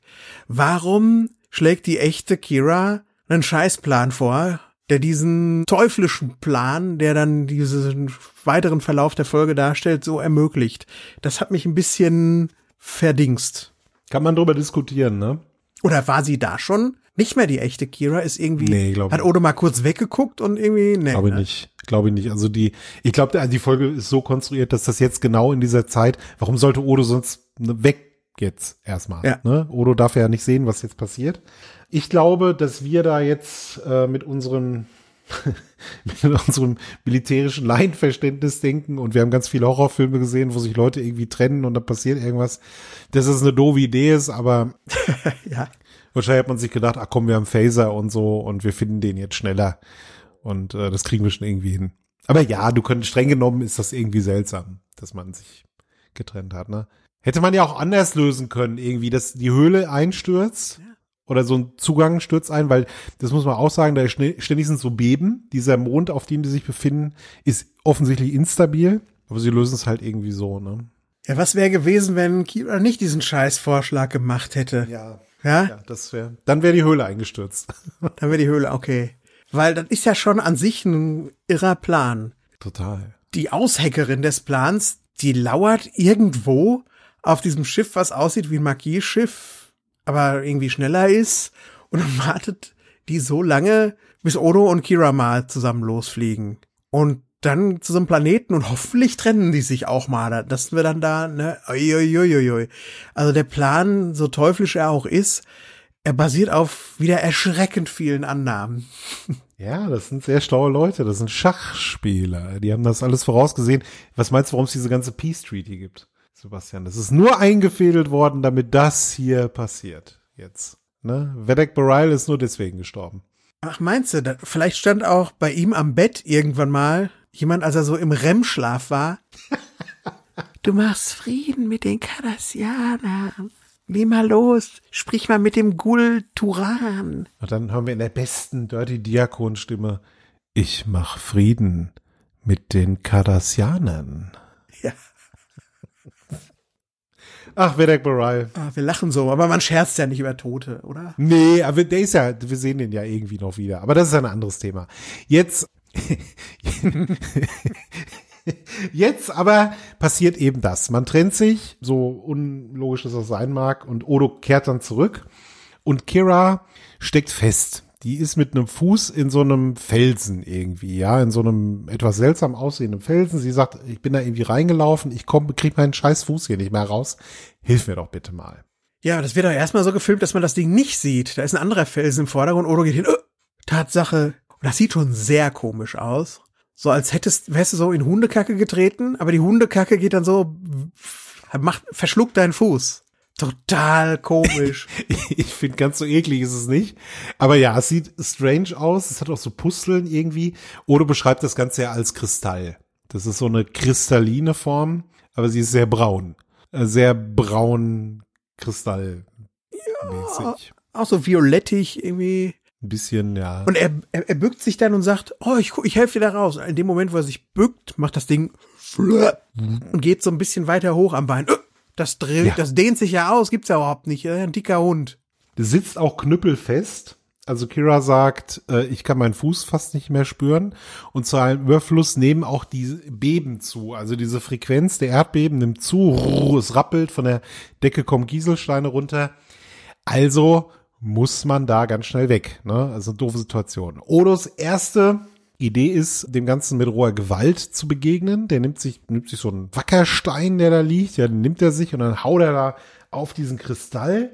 Und Odo hat ja sehr viel Kraft, das wissen wir ja. Und er haut so fest zu, dass dieser Stein, den er hat, zerbricht. Aber an dem Kristall ist gar nichts. Das Interessante daran ist auch, da könnte ja jetzt jemand Aua schreien. Ja. Und wir sehen ja auch mal, wie der Odo irgendwann mal, ich weiß nicht genau in welcher Folge das ist, jemanden, der auch so ist, wie das, was da jetzt ist, ist, jemanden so ausnocken kann. So buff, haut er den einfach um und dann fällt er auch um. Also physisches Dagegenhauen ist schon gar nicht so angenehm. Also da scheint unglaublich viel Zusammenreißen auch mit im Spiel zu sein in diesem Moment, wo er da rumkloppt. Ja, und du hast heute einen sehr feinen Beobachtungsdartpfeil, Sebastian, ja, und triffst präzise diese kleinen Problemchen. Ja, eigentlich schon, aber offensichtlich, ja, ist es Selbstbeherrschung oder sonst was, was da jetzt, ähm, es wäre lustig, ne? Aua! Wie Aua. Äh, nee, nix. Äh, Ihr habt ja nichts gesagt, ne? ja. Offensichtlich scheint ihr das nichts auszumachen. Und dann fängt sie auch noch an zu lachen und sagt dann, äh, Odo fragt, was findest du ja lustig? Ich, äh, typisch auf Odo-Art, ne? I fail to see the humor in this situation, sagt er, ne? Und dann sagt sie was, was ich auch lustig fand. Sie sagt, wir beide sitzen jetzt hier und werden von einem Kristall übertölpelt. Und in der Tat wird Odo von einem Kristall übertölpelt. Mhm.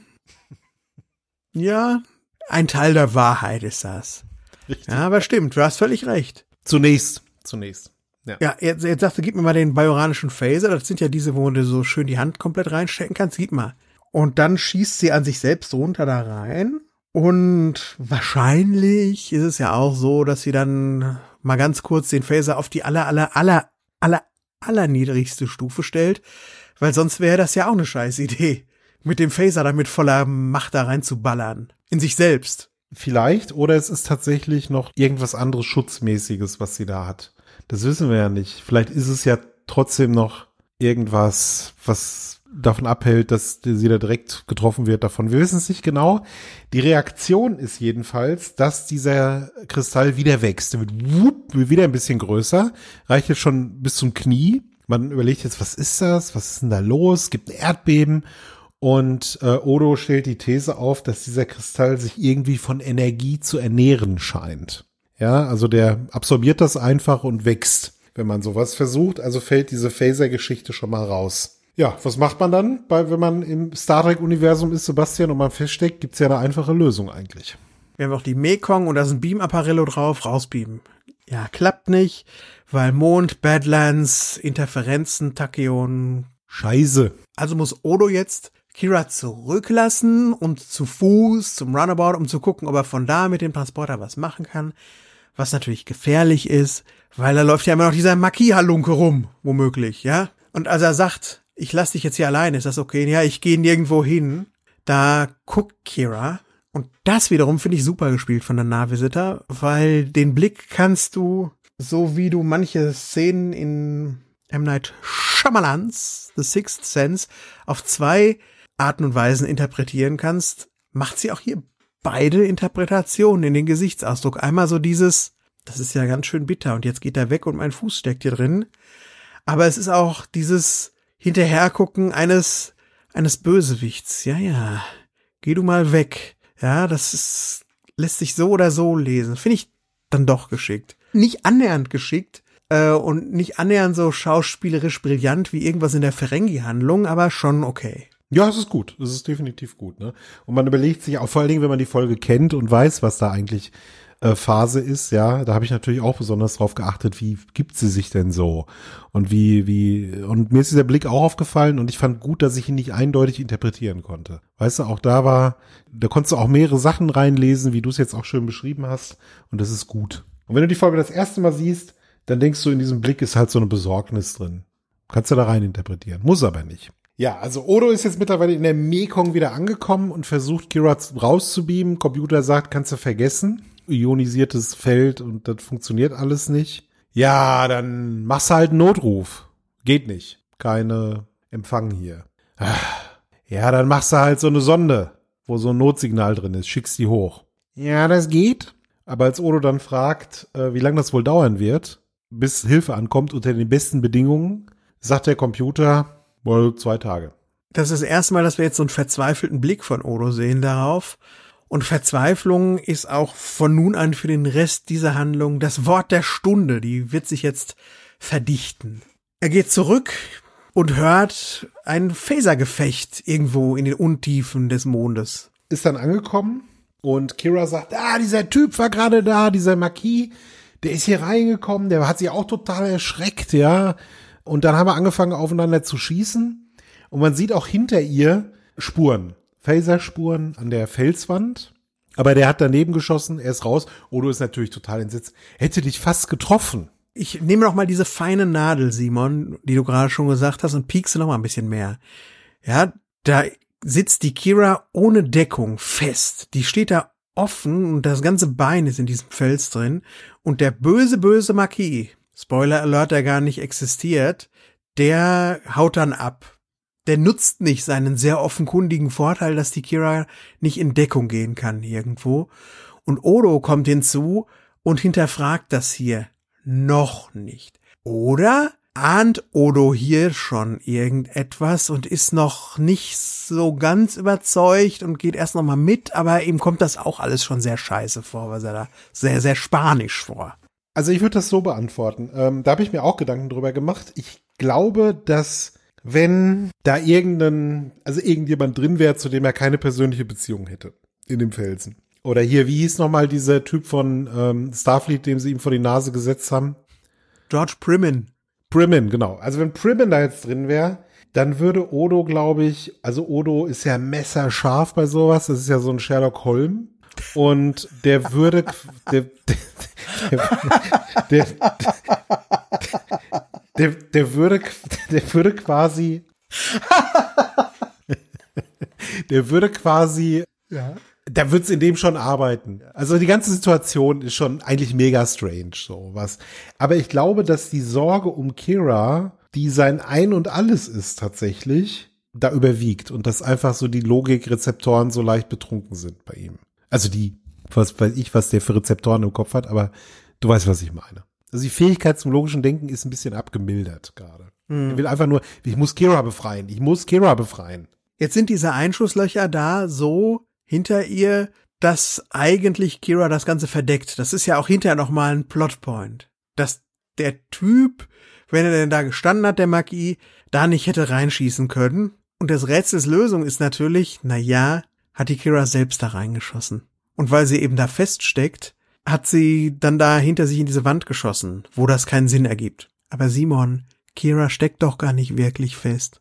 Sie hätte doch, also Ja. Kira in Anführung, sie hätte doch zum Erzeugen der, dieser Einschusslöcher sich mal eben woanders hin bewegen können und dann Einschusslöcher machen, die deckungsgleicher sind mit dieser Story, dass der Marquis dann da reingeschossen hat, wo doch dieser ganze Plan so tausenddimensional und vielschichtig ist. Da wird jetzt so ein Fehler gemacht? Ich weiß es nicht, Sebastian, ich, also diejenige, die Kira in Wirklichkeit ist, ist ja nicht irgendwie allwissend und allmächtig und fehlerlos. Also das eine ist zum Beispiel, dass sie sich nicht bewegt hat, weil dann muss sie ja auch wirklich haargenau wieder die gleiche Stelle finden. Vielleicht würde das Odo sonst auffallen. Also sie müsste wirklich Millimeter genau da stehen, weil Odo würde das vielleicht merken, wenn sie irgendwie anders da steht. Also es ist ein Risiko. Und ich glaube, das ist einfach ein Fehler, der hier passiert ist. Da wurde nicht genug drüber nachgedacht. Oder man hat es absichtlich gemacht, weil vielleicht will sie ja auch wissen, wie stark eine Kira in Not seine Sinne vernebelt. Ich weiß es nicht. Oder es ist einfach ein Fehler und die Drehbuchautoren haben da nicht so drüber nachgedacht wie du. Die hatten nicht so eine spitze Nadel. Ich pack die Nadel jetzt auch weg, weil langsam fallen mir keine Sachen mehr ein. Gerne. Ich finde es total spannend, die- diese, diese, diese äh, Fehler zu Aber ich, ja, also kann man irgendwie seltsam finden, ja. Stimme ich dir zu. Habe ich keine richtige Erklärung für. Okay. Jetzt vergeht so ein bisschen Zeit und Kira steckt bis zur Hüfte fest schon. Odo ist in immer größerer Panik, ist auch richtig frustriert. Ne? Der wird ja immer frustrierter auch im Verlauf der Handlung. Ich kann dieses Material nicht analysieren. Warum? Das ist total seltsam. Und warum? Da fängt er schon langsam an, ne? mal so ein bisschen sich die, die Gesamtsituation anzugucken. Und er ist aber erstmal in der falschen Richtung unterwegs. Er sagt, das ist vielleicht eine Falle.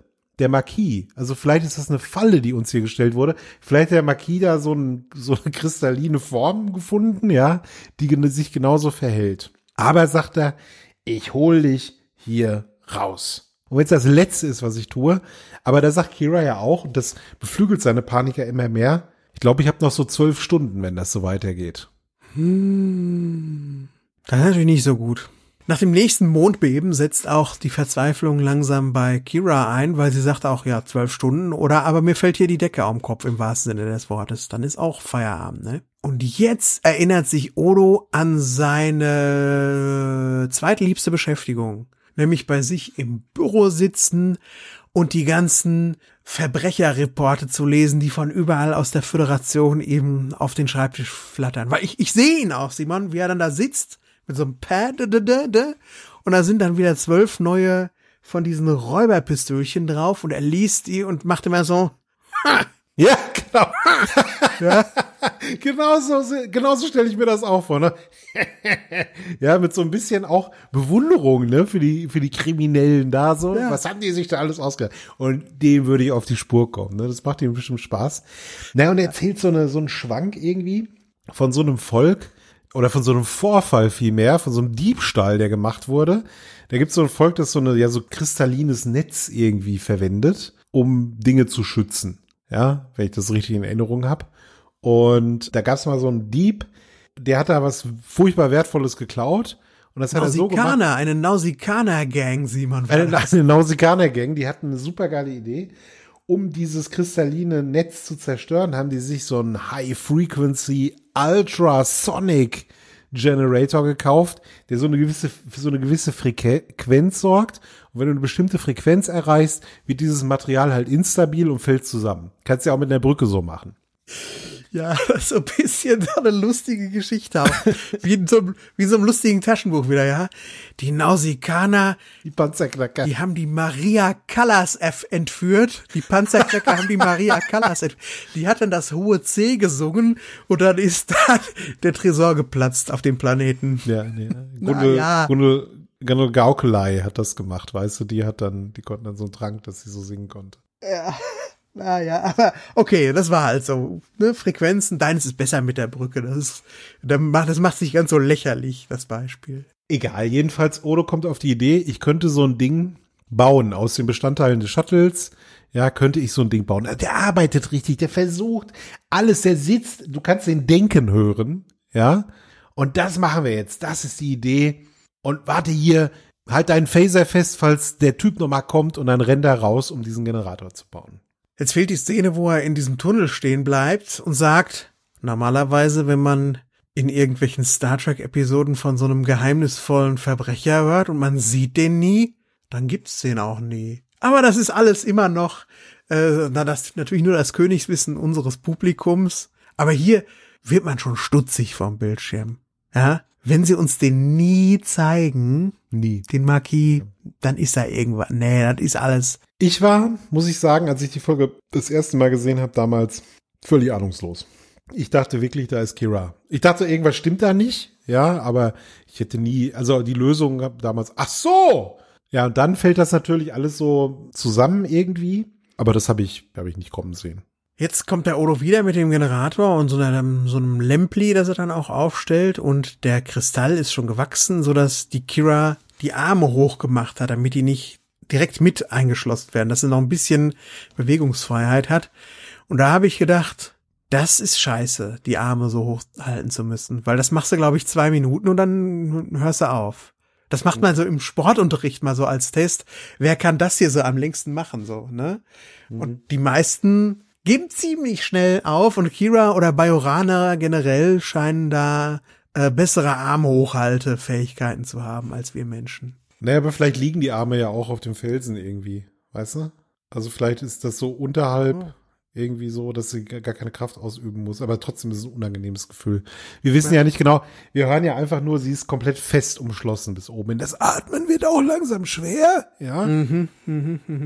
Und der Odo hat jetzt diesen Generator aufgebaut und hat auch so ein paar Chips dabei, irgendwie, wie man die Frequenz dann immer verändern kann. Und der läuft jetzt durch. Der muss jetzt alle Frequenzen durchtesten, die es so gibt. Ja. Hoffentlich findet er nicht die von Odo vorher. Und immer so, Ja, schlecht. oder die von der Höhle. Weißt du, das ist so Odo schafft, mit diesem Generator die Höhle zum Einstürzen zu bringen. Oh nein. Aber jetzt macht er auch das, was man in so hoffnungslosen Situationen tut. Er erzählt so ein bisschen Sachen, die ablenken oder Hoffnung machen oder an zu Hause denken lassen. Hoffentlich schaffen wir es hier zügig raus. Ich habe eine Verabredung. Ja, und zwar mit, haltet euch fest, dem Malster. Ja, Odo und Chief O'Brien sind irgendwie Buddies geworden und das hat mich wirklich überrascht. Ja. Ja. weil da haben wir nie so richtig was von gesehen. Die beiden waren freundlich zueinander, aber da hast du halt nie so eine Freu beginnende Freundschaft gesehen, ja, wie das zum Beispiel mit Bashir und, und O'Brien hast. Und tatsächlich trifft man sich regelmäßig zum Kajak fahren. Das ist ja so ein O'Brien-Ding. Der fährt gerne Kajak. Ich weiß nicht, ob das vorher schon mal erwähnt wurde. Klar, in der Folge Wer ist John? Wo der, wo der Malster mit ausgekugelte Schulter bei der Bevy auf der Krankenstation kam. Ja, und, Oh ne, und dann kam der John rein und hat Wui gemacht und ah, ah, jetzt geht's wieder.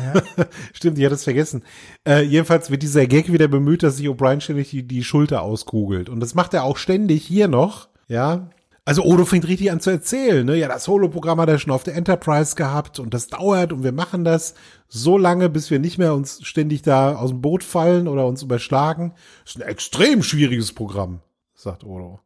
Ja, klingt auch so. Aber der Malster immerhin kümmert der sich, der macht all den Gesang. Was, Gesang? Also es wird immer wilder, auch die Geschichte. Ja, ja. Der singt so uralte Shanties, singt er. Und einen mag er ganz besonders. Und der heißt, und da, Simon, habe ich auf meinen Schoß geguckt. Denn als ich die Folge geguckt habe vor ein paar Abenden, da lag mein heißgeliebter dicker Kater auf meinem Schoß und der heißt genauso wie dieser Shanty. Und normalerweise, der hört sehr, sehr gut auf seinen Namen, der Kater. Immer wenn man seinen Namen sagt, dann geht sofort der Kopf hoch und er fängt an zu suchen, ob irgendwas ist. Und deswegen wollte ich gucken, ob er darauf anspringt, wenn Odo sogar den Namen zweimal sagt, denn es kommt zweimal der Name in dem Titel vor und ich gucke rüber, denn mein Kater liegt hier. Er ist so ein bisschen am Dösen und ich sage, Dieser Shanty heißt Louis Louis. Ja, und jetzt guckt er mich an mit großen Augen. Ja. Und er hat überhaupt nicht drauf reagiert, als Odo das gesagt hat. Also das hat nicht funktioniert. Ich hätte, ich war echt gespannt in dem Moment, weil ich wusste, was kommt und habe gedacht, oh, jetzt gleich guckt er zum Fernseher. Die kennen meinen Namen, diese Außerirdischen, aber nee, war nix. Naja. Er ist, er ist halt sozusagen auf deine Frequenz eingestellt, Sebastian, und nicht auf die vom Udo. Das stimmt. Und die Unterhaltung geht auch ein bisschen weiter und wird philosophisch, denn Odo sagt jetzt, warum der O'Brien damit nicht aufhört, ne? Warum, wenn er sich ja ständig die Schulter auskugelt, dann sagt er, ich habe festgestellt, dass ihr Humanoiden es extrem schwer habt, die Dinge aufzugeben, die ihr liebt, egal wie oft sie euch verletzen. Das ist natürlich auch nochmal so ein kleiner Rückgriff auf den Anfang und auch auf diese ganze Situation, in der sich Odo befindet, ja. Dieses, diese, diese unerfüllte Liebe, dieses Alleine sein und, und, und, sagen wir mal, diese hoffnungslose Liebe, weil Kira ja mit dem Diakon macht, demnächst kommt da Shakar auf der Bildfläche und so weiter. Und es ist natürlich für ihn eine extrem schwierige Sache, aber er ist halt wie ein Humanoide. Er will auch nicht die Dinge aufgeben, die er liebt, obwohl sie ihn verletzen. Und diese Aussage ist ja schon fast so ein Verplappe an. Ja, schon. Wenn die echte Kira da wäre, wäre die wieder so wie in so einer Romantic Comedy, wäre die so vernagelt, dass sie das nicht so richtig checkt. Mhm. Aber es ist ja die falsche Kira und die weiß das ja alles schon. Mhm. Und deswegen sagt sie hier, ich bin so froh, dass du hier bist, Odo. Ja, ich bin auch froh, dass du hier bist, sagt er dann im Gegenzug. Und das ist ja auch so eine Art Verplappern von seiner Antagonistin jetzt hier. Schon? Weil die nicht so drauf reagiert, wie es die Kira tun würde. Vielleicht ist es auch ein Teasen. Sie will halt, dass er das sagt. Sie möchte diese Bestätigung haben. Ja, und dann rappelt's wieder irgendwie in der Höhle und die Panik steigt wieder an und Odo sagt, wir kommen hier raus. Wir waren in schlimmeren Situationen und da kamen wir raus. Und dann sagt die vermeintliche Kira, nenn mir drei mir fallen keine ein und da muss ich tatsächlich drüber lachen auch. Drei, oddly specific, ja. ja, aber dann habe ich auch noch mal über die Situation nachgedacht, wenn sie denn jetzt echt wäre. Äh, ja, es gibt sicherlich schlimmere Situationen, aber in denen ist man in der Regel nicht. Ja, also ein Erdbeben, man steckt fest und es gibt keine Chance auf Hoffnung, ist schon ziemlich schlimm. Mhm. Bei dem letzten Erdbeben kam ja richtig Geröll von der Decke runter und Odo hat sich als so ein Odo natürlicher Form Gallertartiger Baldachin darüber ausgespannt und das war schon ein Effekt, da habe ich gedacht, boah, ambitioniert, ambitioniert. Ja. Jetzt sucht man aber nach diesen humanoiden Plattitüden, um ein bisschen auf bessere Gedanken zu kommen. Und Kira sagt, ja, wir sind uns so ähnlich. Wir sind beide so Hartärsche. Ja, du als dieser bärbeißige Konstabler und ich als die ehemalige Freiheitskämpferin, wir haben nicht so viel Gebrauch für so Plattitüden. Wir sind eigentlich eher so, bam, so ist es. Ja. Das ist das, was uns verbindet. Ne? Wir verstehen uns so gut. Ich finde auch interessant an der Szene, dass O'Brien sagt, dass er diese, ähm, äh, O'Brien, dass Odo sagt, diese Plattitüde, mit dem wir waren in schlechter Situation, das hat er aus den Detektivgeschichten übernommen, die ihm O'Brien zu lesen gibt. Also das sind voll die Buddies. Also ich muss das jetzt doch nochmal erwähnen, ja? Ja. Odo und O'Brien sind Buddies, ja? Der gibt ihm sogar Bücher zu lesen. Ich glaube, das ist auch nicht das letzte Mal, dass wir das erzählt bekommen. Vielleicht ist das wieder so ein Offscreen-Gag. Ja, diese Bromance, die wir nie sehen, so, ja. Ja, lass uns das unter Beobachtung halten, Simon. Da auf jeden Fall, bitte. Auf jeden Fall, weil das habe ich irgendwie komplett auch getilgt aus meinen Erinnerungen, dass da mal was war, so. Odo sagt dann zum Abschluss nochmal, ich werde dich hier rausholen, das ist keine Plattitüde, wir werden es schaffen. Aber die Situation wird nicht besser. In der nächsten Szene ist Kira ja fast schon vollständig eingeschlossen von diesem Felsen. Das geht ihr bis zum Hals und sie redet nur noch so. Und äh, Sebastian, wollen wir vielleicht mal was über, über diesen Felsen erzählen von Behind the Scenes? Oh ja, ja, ja, mach mal.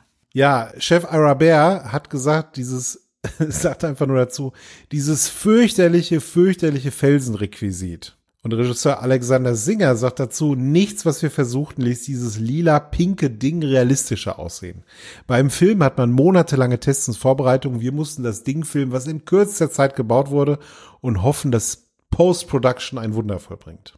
Und für Nana Visitor, die an Klaustrophobie leidet, waren die Dreharbeiten gar nie angenehm. Wir erinnern uns daran in Second Skin neulich, als sie dann die Cardassianerin wider Willen war, da bekam sie eben auch die kardassianische Maske und jetzt war für sie unerträglich. Und sie sagt, dieses Mal schraubten sie mich am Fußboden fest. Ja. Sie hatte zumindest eine Sitzgelegenheit im Inneren des Kristalls. Das heißt, sie konnte sich hinsetzen. Das ist bestimmt auch lustig. Ja, du bist da in diesem Ding drin und dann kannst du dich unten hinsetzen. Hat vielleicht ein Tischchen gehabt mit Limo und so. Weiß ich nicht. Ja, eine Rauchen da unten oder sowas. Ja. Also sie konnte sich zumindest ein bisschen ausruhen. Außerdem sagte Visitor, als ich das Drehbuch las, dachte ich, das wird so aussehen, als ob sich mein Körper zu Stein verwandelt. Am Ende sah es aber aus wie ein überdimensionaler Eisbecher und mein Kopf war die Kirsche und ja, so sieht das aus. ja. ja, wie findest du das Requisit, Simon? Ich finde es eigentlich ganz cool, muss ich sagen. Also ja, man hätte das ein bisschen realistischer, so felsenmäßig machen können und vor allen Dingen diese Übergänge. Ja, also es wäre schon auch interessant gewesen, wenn Kira sich in so eine Art Stein verwandelt, dass man das halt so ein Steinmenschen. Aber ich finde, es sieht total unangenehm aus, wie sie da drin ist und wie der Kopf oben rausguckt. Und ich kann diese Klaustrophobie, kann ich sehr gut nachempfinden. Das ist eine fürchterliche Vorstellung.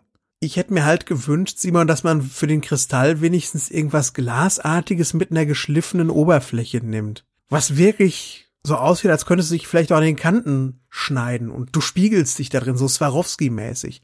Aber das Ding ist ja auch noch total stumpf.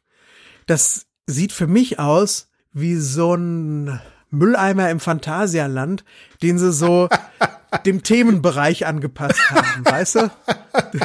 Das ist hier der Mülleimer an der, an der Gebirgsbahn, also machen wir so einen, so einen mhm. gebirgsförmigen Mülleimer. So sieht das Ding für mich aus. Nicht gut. Ja, ich, ich, ich weiß nicht, also ich konnte irgendwie drüber hinwegsehen. Ich glaube, die Dialoge, die haben mich so gefesselt, dass ich das irgendwie ausgeblendet habe. Aber ja, mit der Lupe ist es natürlich jetzt, hätte man das alles durchaus besser machen können. Ja, das stimmt schon. Das stimmt schon. Aber sie war halt eingeschlossen. Also dieses Eingeschlossene, finde ich, bringt das trotzdem ganz gut rüber. ja, okay.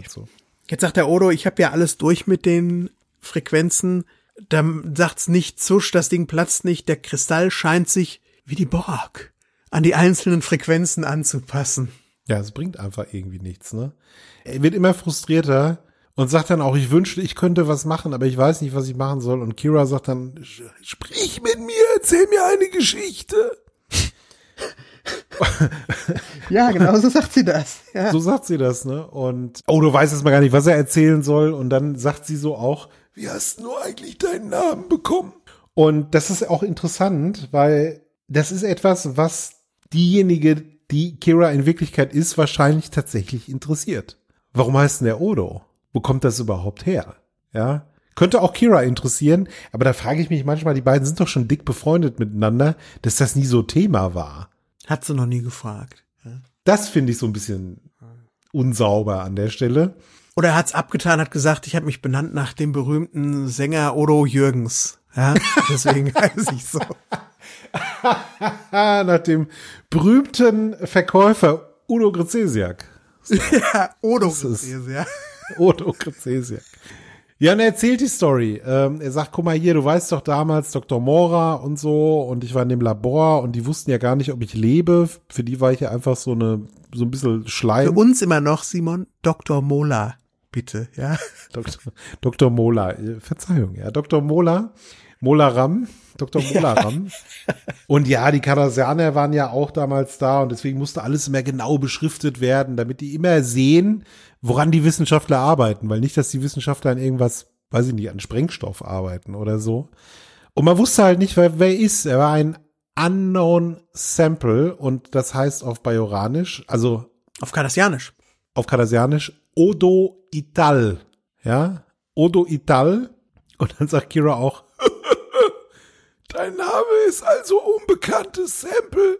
Ja, eher nichts. Das Nichts, sagt er. Wie in der unendlichen Geschichte von Michael Ende, falls du das schon mal gelesen hast. Oder auch nicht. Äh, und dann irgendwann mal wurde klar, dass ich äh, doch irgendwie was am Kasten habe. Ich habe dann so nach dem Pitch habe ich beim Dr. Mola dem auf die Finger gehauen, als er mich mal wieder getriezt hat. Und dann haben sie mir den Namen wie so ein Vor- und Nachnamen Odo Ital haben sie das dann aufgeteilt, aufgeteilt. Und dann haben sie es zu Odo gekürzt, weil den Nachnamen fanden sie dann Alba und haben sie gesagt, so eine alberner Dr. Mola haben sie gesagt, du heißt jetzt Odo. Er sagt, das passte auf mich, ne? Ich hatte keine Familie, keine Freunde.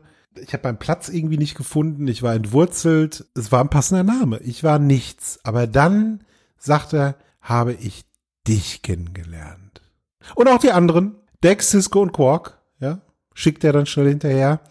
Und jetzt, wenn ihr diesen Namen sagt, dann denke ich nicht mehr an mich im Sinne von, dass ich nichts bin, sondern er denkt an sein Wesen. Ich bin Odo, ich bin etwas, ich bin Odo. Und das, ja, da öffnet er sich sehr schon an dieser Stelle. Das geht ja auch gleich noch weiter. Ja, war irgendwie gar nicht so eine lustige Geschichte. Wir wollten ja hier Stimmung, gute Laune, ne, Gottlieb Wendehals verbreiten und jetzt sowas hier. Tut mir leid. Nee, war aber eine schöne Geschichte, hat mir gefallen. Ja, aber jetzt setzt der Fatalismus ein.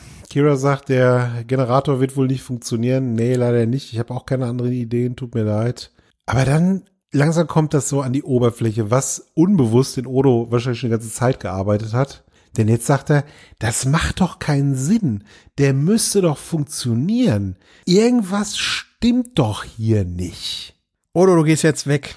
Das ist ein Befehl. Ich bin die Major von der Station. Du bist der Sicherheitsof. Ich bin dir vorgesetzt. Du gehst jetzt hier weg. Guck nicht zurück. Und jetzt war's das. Hau ab. Ja. Marquis ist wahrscheinlich eh schon tot. Ja, ja Marquis ist eh schon Fratze, genau. Und nach der Werbepause sagt Odo, N -n, ich lass dich nicht alleine. Ich lege hiermit mein Amt und Würden nieder. Ich werde dich nicht zurücklassen hier. Alleine. Auch wenn das noch so gefährlich ist. Ich kann nicht. Verstehst du das nicht? Ich kann dich nicht zurücklassen. Ja, du musst aber. Ich werde dich nicht zurücklassen. Warum? Und dann kommt es aus Odo, der sich auch richtig in Rage geredet hat. Das ist ja jetzt hochemotional. Er sagt, weil ich dich liebe. Because I'm in love with you. Und dann passiert was ganz Interessantes und das ist auch wieder so gut, so unfassbar mhm. gut. René Aubergenois, aka Odo, sagt das und dann fällt er so zusammen, nachdem er das gesagt hat. Ja. Der hat das so rausgedrückt jetzt, ja. Das ist ein Riesending für ihn.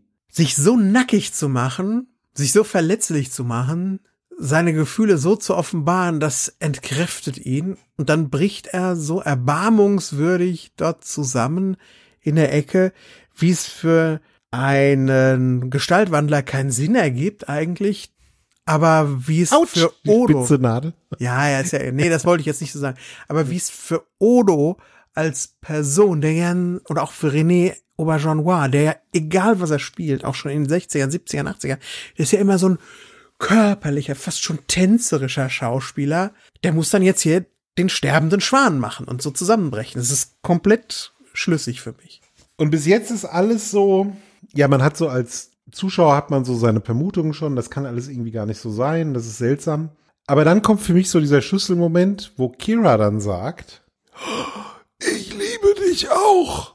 Und da denkst du, nein, nein, das tust du nicht. Und das würde die Kira, die wir kennen, so niemals sagen. Selbst wenn es stimmen würde, was es nicht tut zu diesem Zeitpunkt, würde sie nicht sagen, ich liebe dich auch in diesem Moment. Ja. Sie würde vielleicht sagen, oh Odo, oder sag mal, spinnst du oder sowas, aber nicht das. Und das wissen wir und das weiß auch Odo. Und deswegen reimt er sich das jetzt zusammen. Und der äh, Stabautor René Echevarria, Mr. Feelings, der damals auch so Folgen, so tief emotionale Folgen geschrieben hat, wie Datas Tochter, Lal und so hier, ne? der sagt dazu auch, jetzt musst du dich mal in Odo reinversetzen, was in dem vorgeht. Der macht sich so nackig und sagt, ich liebe dich doch. Und auch wenn es ist total schwierig, das zu sagen. Und jetzt kriegt er danach gesagt, ich liebe dich auch, was eigentlich das ist, was er hören möchte. Aber sein Investigatoren-Gen benutzt das dann, um sich völlig richtigerweise selbst zu erklären, dass das eine Lüge und ein Trug und ein Schwindel ist. Und das ist schon, uff, das ist schon echt uff, Simon. Stark finde ich das. Ja, stark, ich stark, stark. Dass das jetzt der Hinweis ist für ihn, ne? Das finde ich auch richtig stark, ja. Und das ist auch wieder, er guckt dann einfach nur so und er sagt nicht, ja, oder, oh nein, du liebst mich und du stirbst oder sowas. Und er guckt einfach nur und du siehst schon, nee, das hier, das ist jetzt geht, jetzt wird's noch schlimmer eigentlich. Und dann kommt auch die Szene, dass dann eine Stunde später, glaube ich, wird uns gesagt. Ja, weil Kira sagt, du hast seit einer Stunde hast du nichts gesagt. Und dann sagt er, oh sorry, ich habe nachgedacht. Ich glaube, das Nachdenken hat auch nur ein oder zwei Minuten gedauert und die restlichen 58 Minuten hat er da gesessen und gedacht, scheiße. scheiße, scheiße, scheiße, scheiße, scheiße, ne? ja, und Kraft gesammelt und so. Ja. Und dann geht er zu ihr hin und sagt, du weißt so, immer, ich habe ja schon mal gesagt, das ist alles komisch. Das kommt mir alles sehr spanisch vor hier. Es gibt viel zu viele Zufälle, zu viele offene Fragen, die mir jetzt alle so auffallen. Und dann spricht er eben diese Marquis-Sache an. Wo stand denn der Marquis genau? Wie groß war der Marquis? Das kann doch alles gar nicht sein. Das vorne und hinten. Ja, dann stand er halt woanders.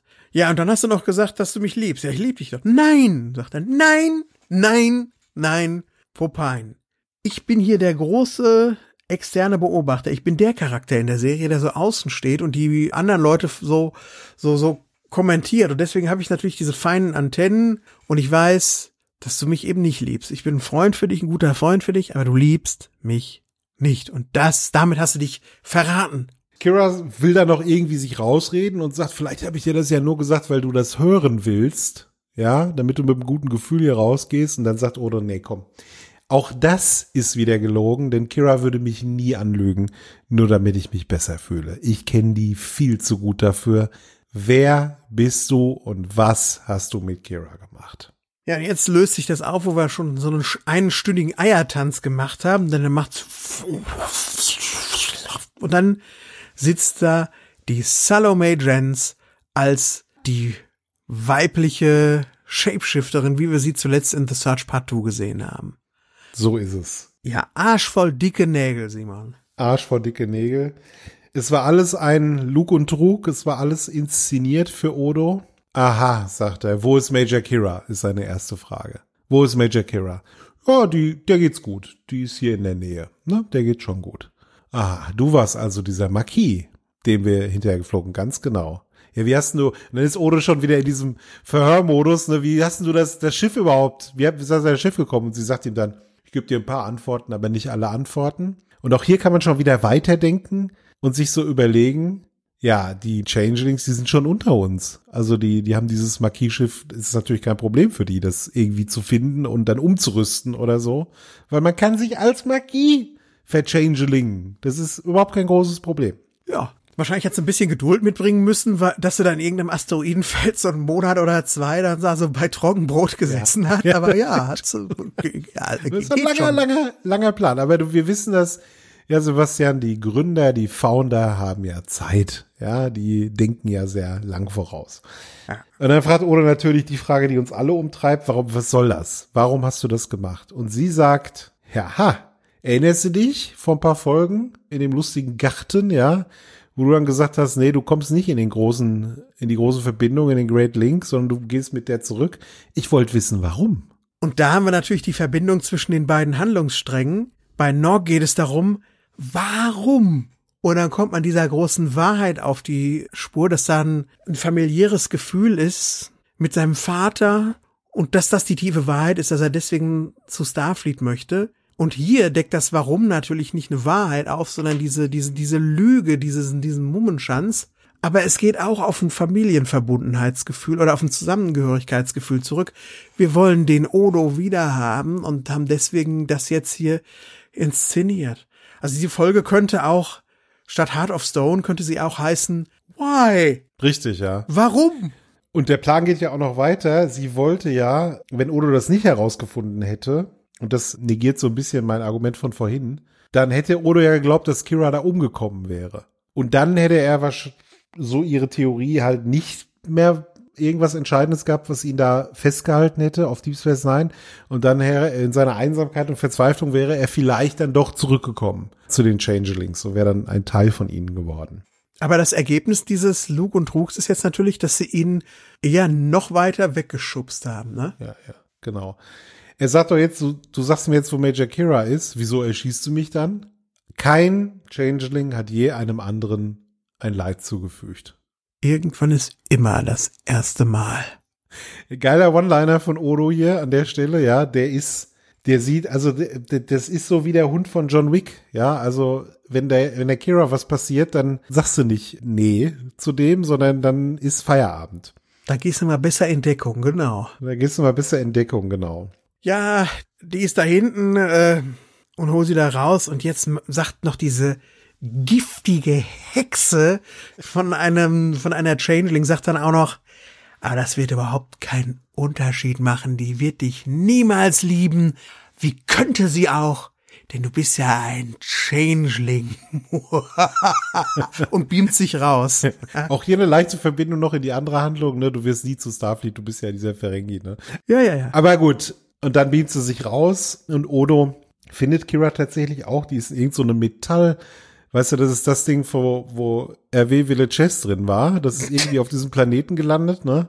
Ah, ja. Und da ist jetzt die Kira drin, ja, liegt so komisch auf der Seite. Man sieht sie, aber er rettet sie dann auch. Ne? Er rettet sie von diesem Planeten, man fliegt zu Hause und die Abschlussszene gibt's dann auf Deep Space Nine. Ja, Mensch, warum hat sie denn mich nachgemacht? Was eine blöde Frage ist, finde ich. Ja. Als Odo würde ich jetzt antworten, ja, wenn sie Chief O'Brien nachgemacht hätte, wäre das eine komische Situation gewesen, weil ich bin mit dir da losgeflogen und auf dem Planeten gestrandet.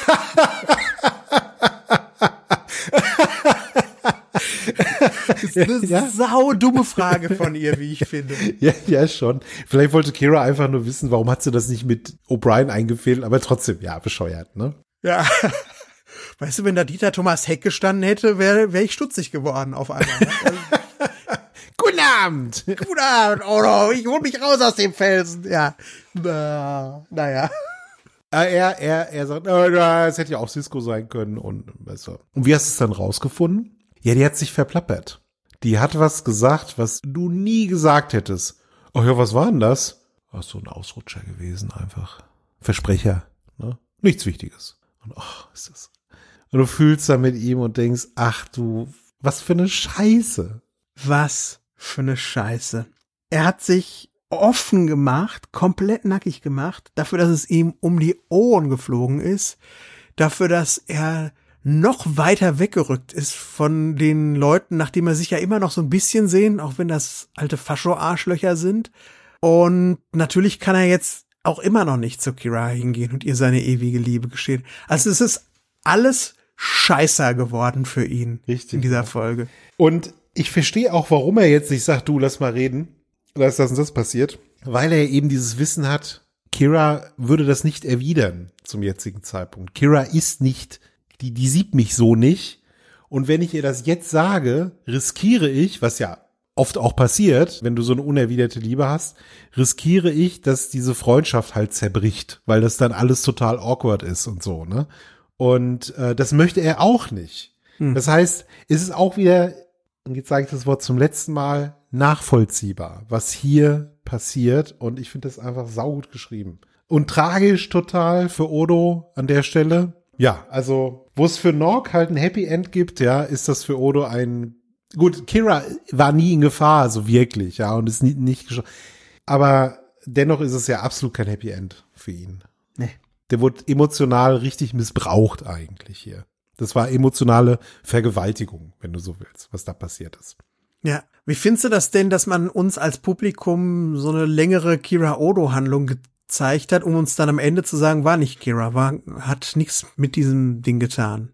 Das ist auf der einen Seite, naja, äh, wenn, als ich das erste Mal gesehen habe, dachte ich, oh, schade, das wäre jetzt cool gewesen. Kira und Odo, das ist doch, wäre doch super gewesen und so.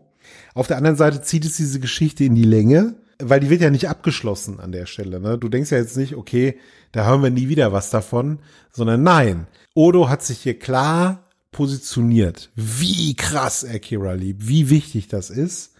Und Kira ist in dieser Situation der relativen Ahnungslosigkeit. Und mir geht's eigentlich so, dass ich mich auf mehr freue. Das muss irgendwie fortgeführt werden. Das muss ausgewalzt werden. Das ist eine große, große Handlungsgeschichte.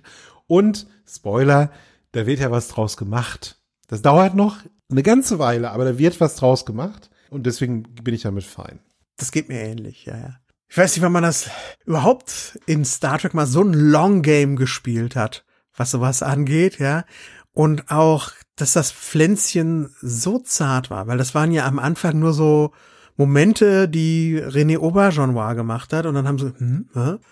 Und dann immer ein bisschen mehr, immer ein bisschen, immer ein bisschen mehr und Ja, dann kam ihm mal die Loxana auf die Schliche und das ist jetzt der Paukenschlag, dass es mal ausgesprochen wird. Ja. Gut, Loxana hat es ja auch ausgesprochen und er hat ihr nicht widersprochen, also stand es seitdem eigentlich auch als nicht mehr so was für Merkerinnen und Merker im Raum, sondern wir haben es ja schon mal gesagt bekommen, aber trotzdem, jetzt ist es mal da. Ne? Ja, und es ist äh, tatsächlich auch das zentrale Element in dieser Folge gewesen. Ja. Ja, ein mal wieder ein ambivalentes, düsteres Ende für eine Folge, aber auch etwas, was trotzdem hoffen lässt, dass sich vielleicht doch was Positives entwickelt in der Richtung.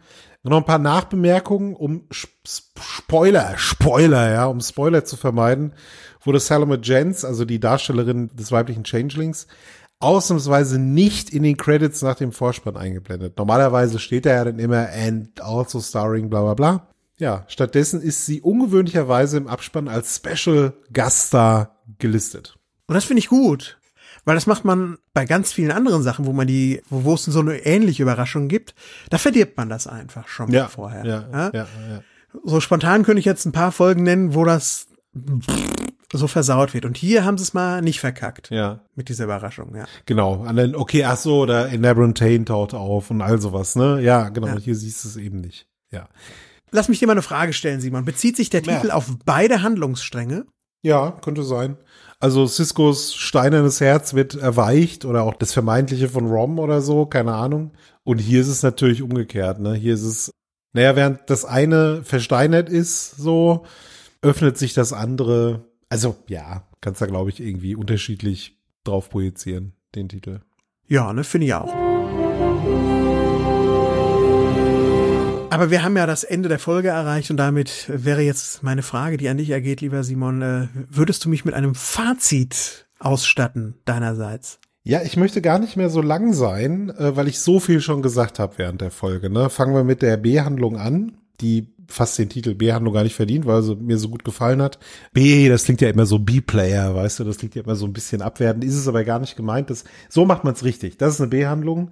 Eine B-Handlung, die sogar was dazu beiträgt, dass Charaktere sich weiterentwickeln, die, finde ich, super geschrieben ist, die einem Charakter, von dem man es überhaupt nicht so erwartet, äh, auf eine ganz neue Ebene hieft, die ganzen Nebendarsteller, die wir da gesehen haben, und damit meine ich Cisco in dem Fall auch, alles großartig, toll funktioniert. Ich habe nichts auszusetzen an der B-Handlung. Nichts. Ich wüsste auch nicht, was man da besser machen kann. Die A-Handlung. Hoch emotional, auch hier viel René Aubergenois, ja, damit das so funktioniert, wie er sich da reinsteigert in das Ganze, wie es dann zu diesem Ausbruch kommt. Du hast so ein paar Punkte erwähnt äh, mit deiner von mir hochgeschätzten Nadel. Übrigens, bitte niemals einpacken, immer schön reinstechen. Wo man denkt, ja gut, Oh Gott, wie das klingt.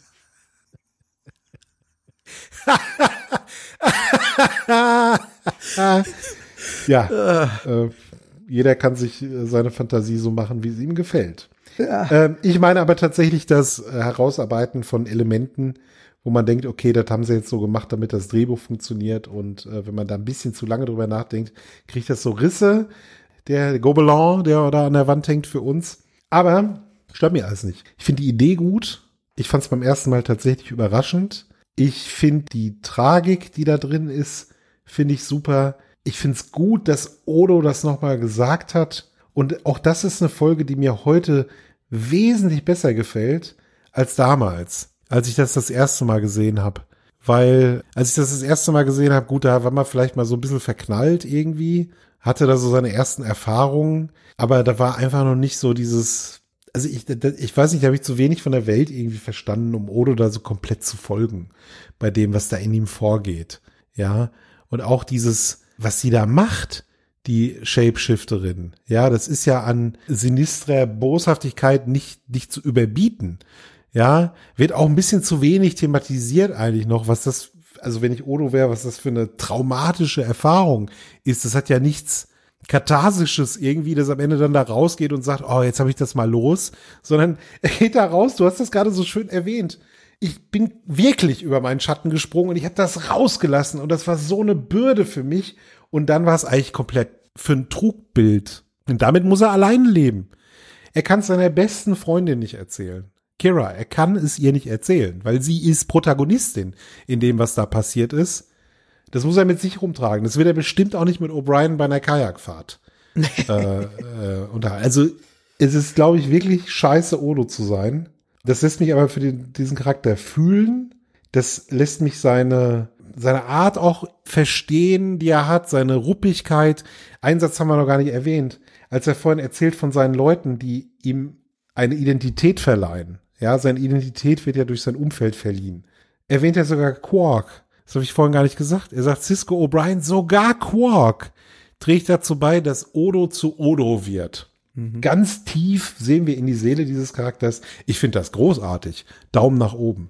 Ja, ich finde das auch großartig. Also erstmal die Behandlung um Nog ist um jeden Zweifel erhaben. Da haben wir alles zugesagt. Das ist einfach nur preisverdächtig.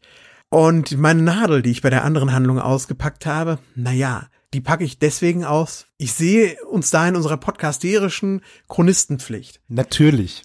Aber, aber, wann habe ich schon mal Logiklöcher über eine Folge richten lassen, wenn die anderen Sachen, das habe ich schon mehrfach geschrieben, auch aus unterschiedlichsten Gründen die letzte Woche, wenn die anderen Sachen, die Charaktere, das Schauspiel, die Weiterentwicklung, das Weitertreiben der übergreifenden Geschichte, die Inszenierung, alles, die Gefühle, die mir entgegenschwappen.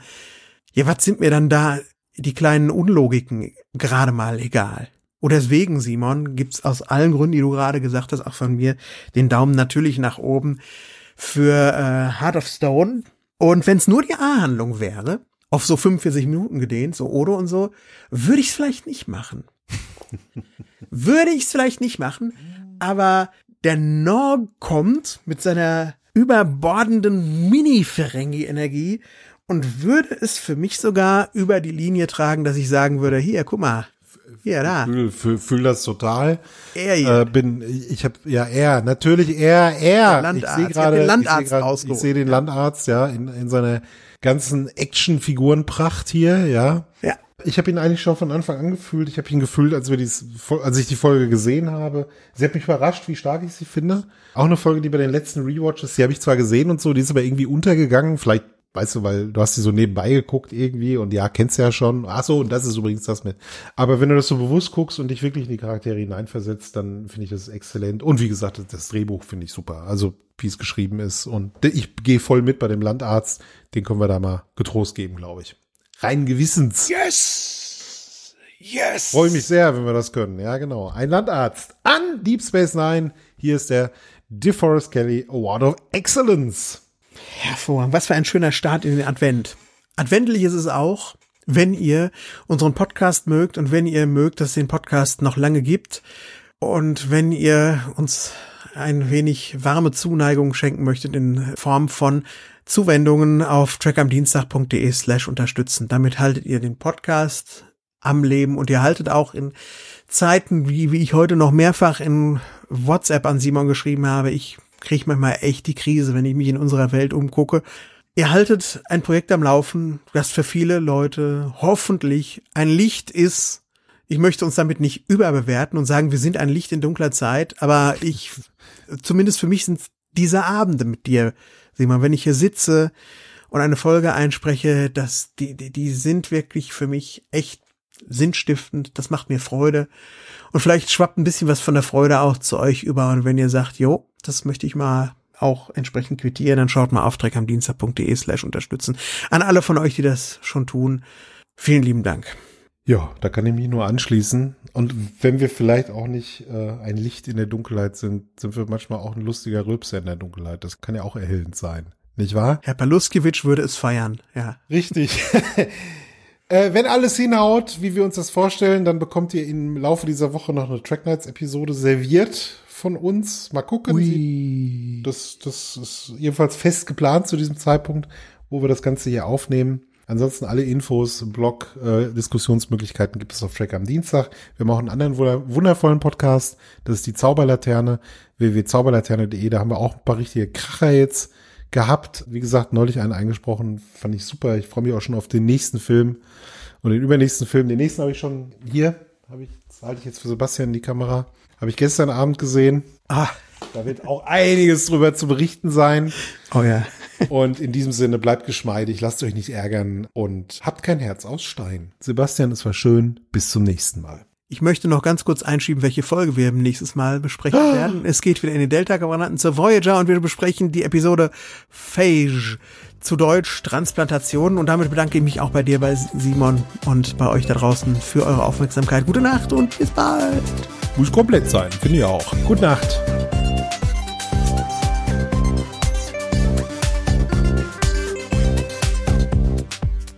Eine Galaktisch aus Ort 2023 Produktion.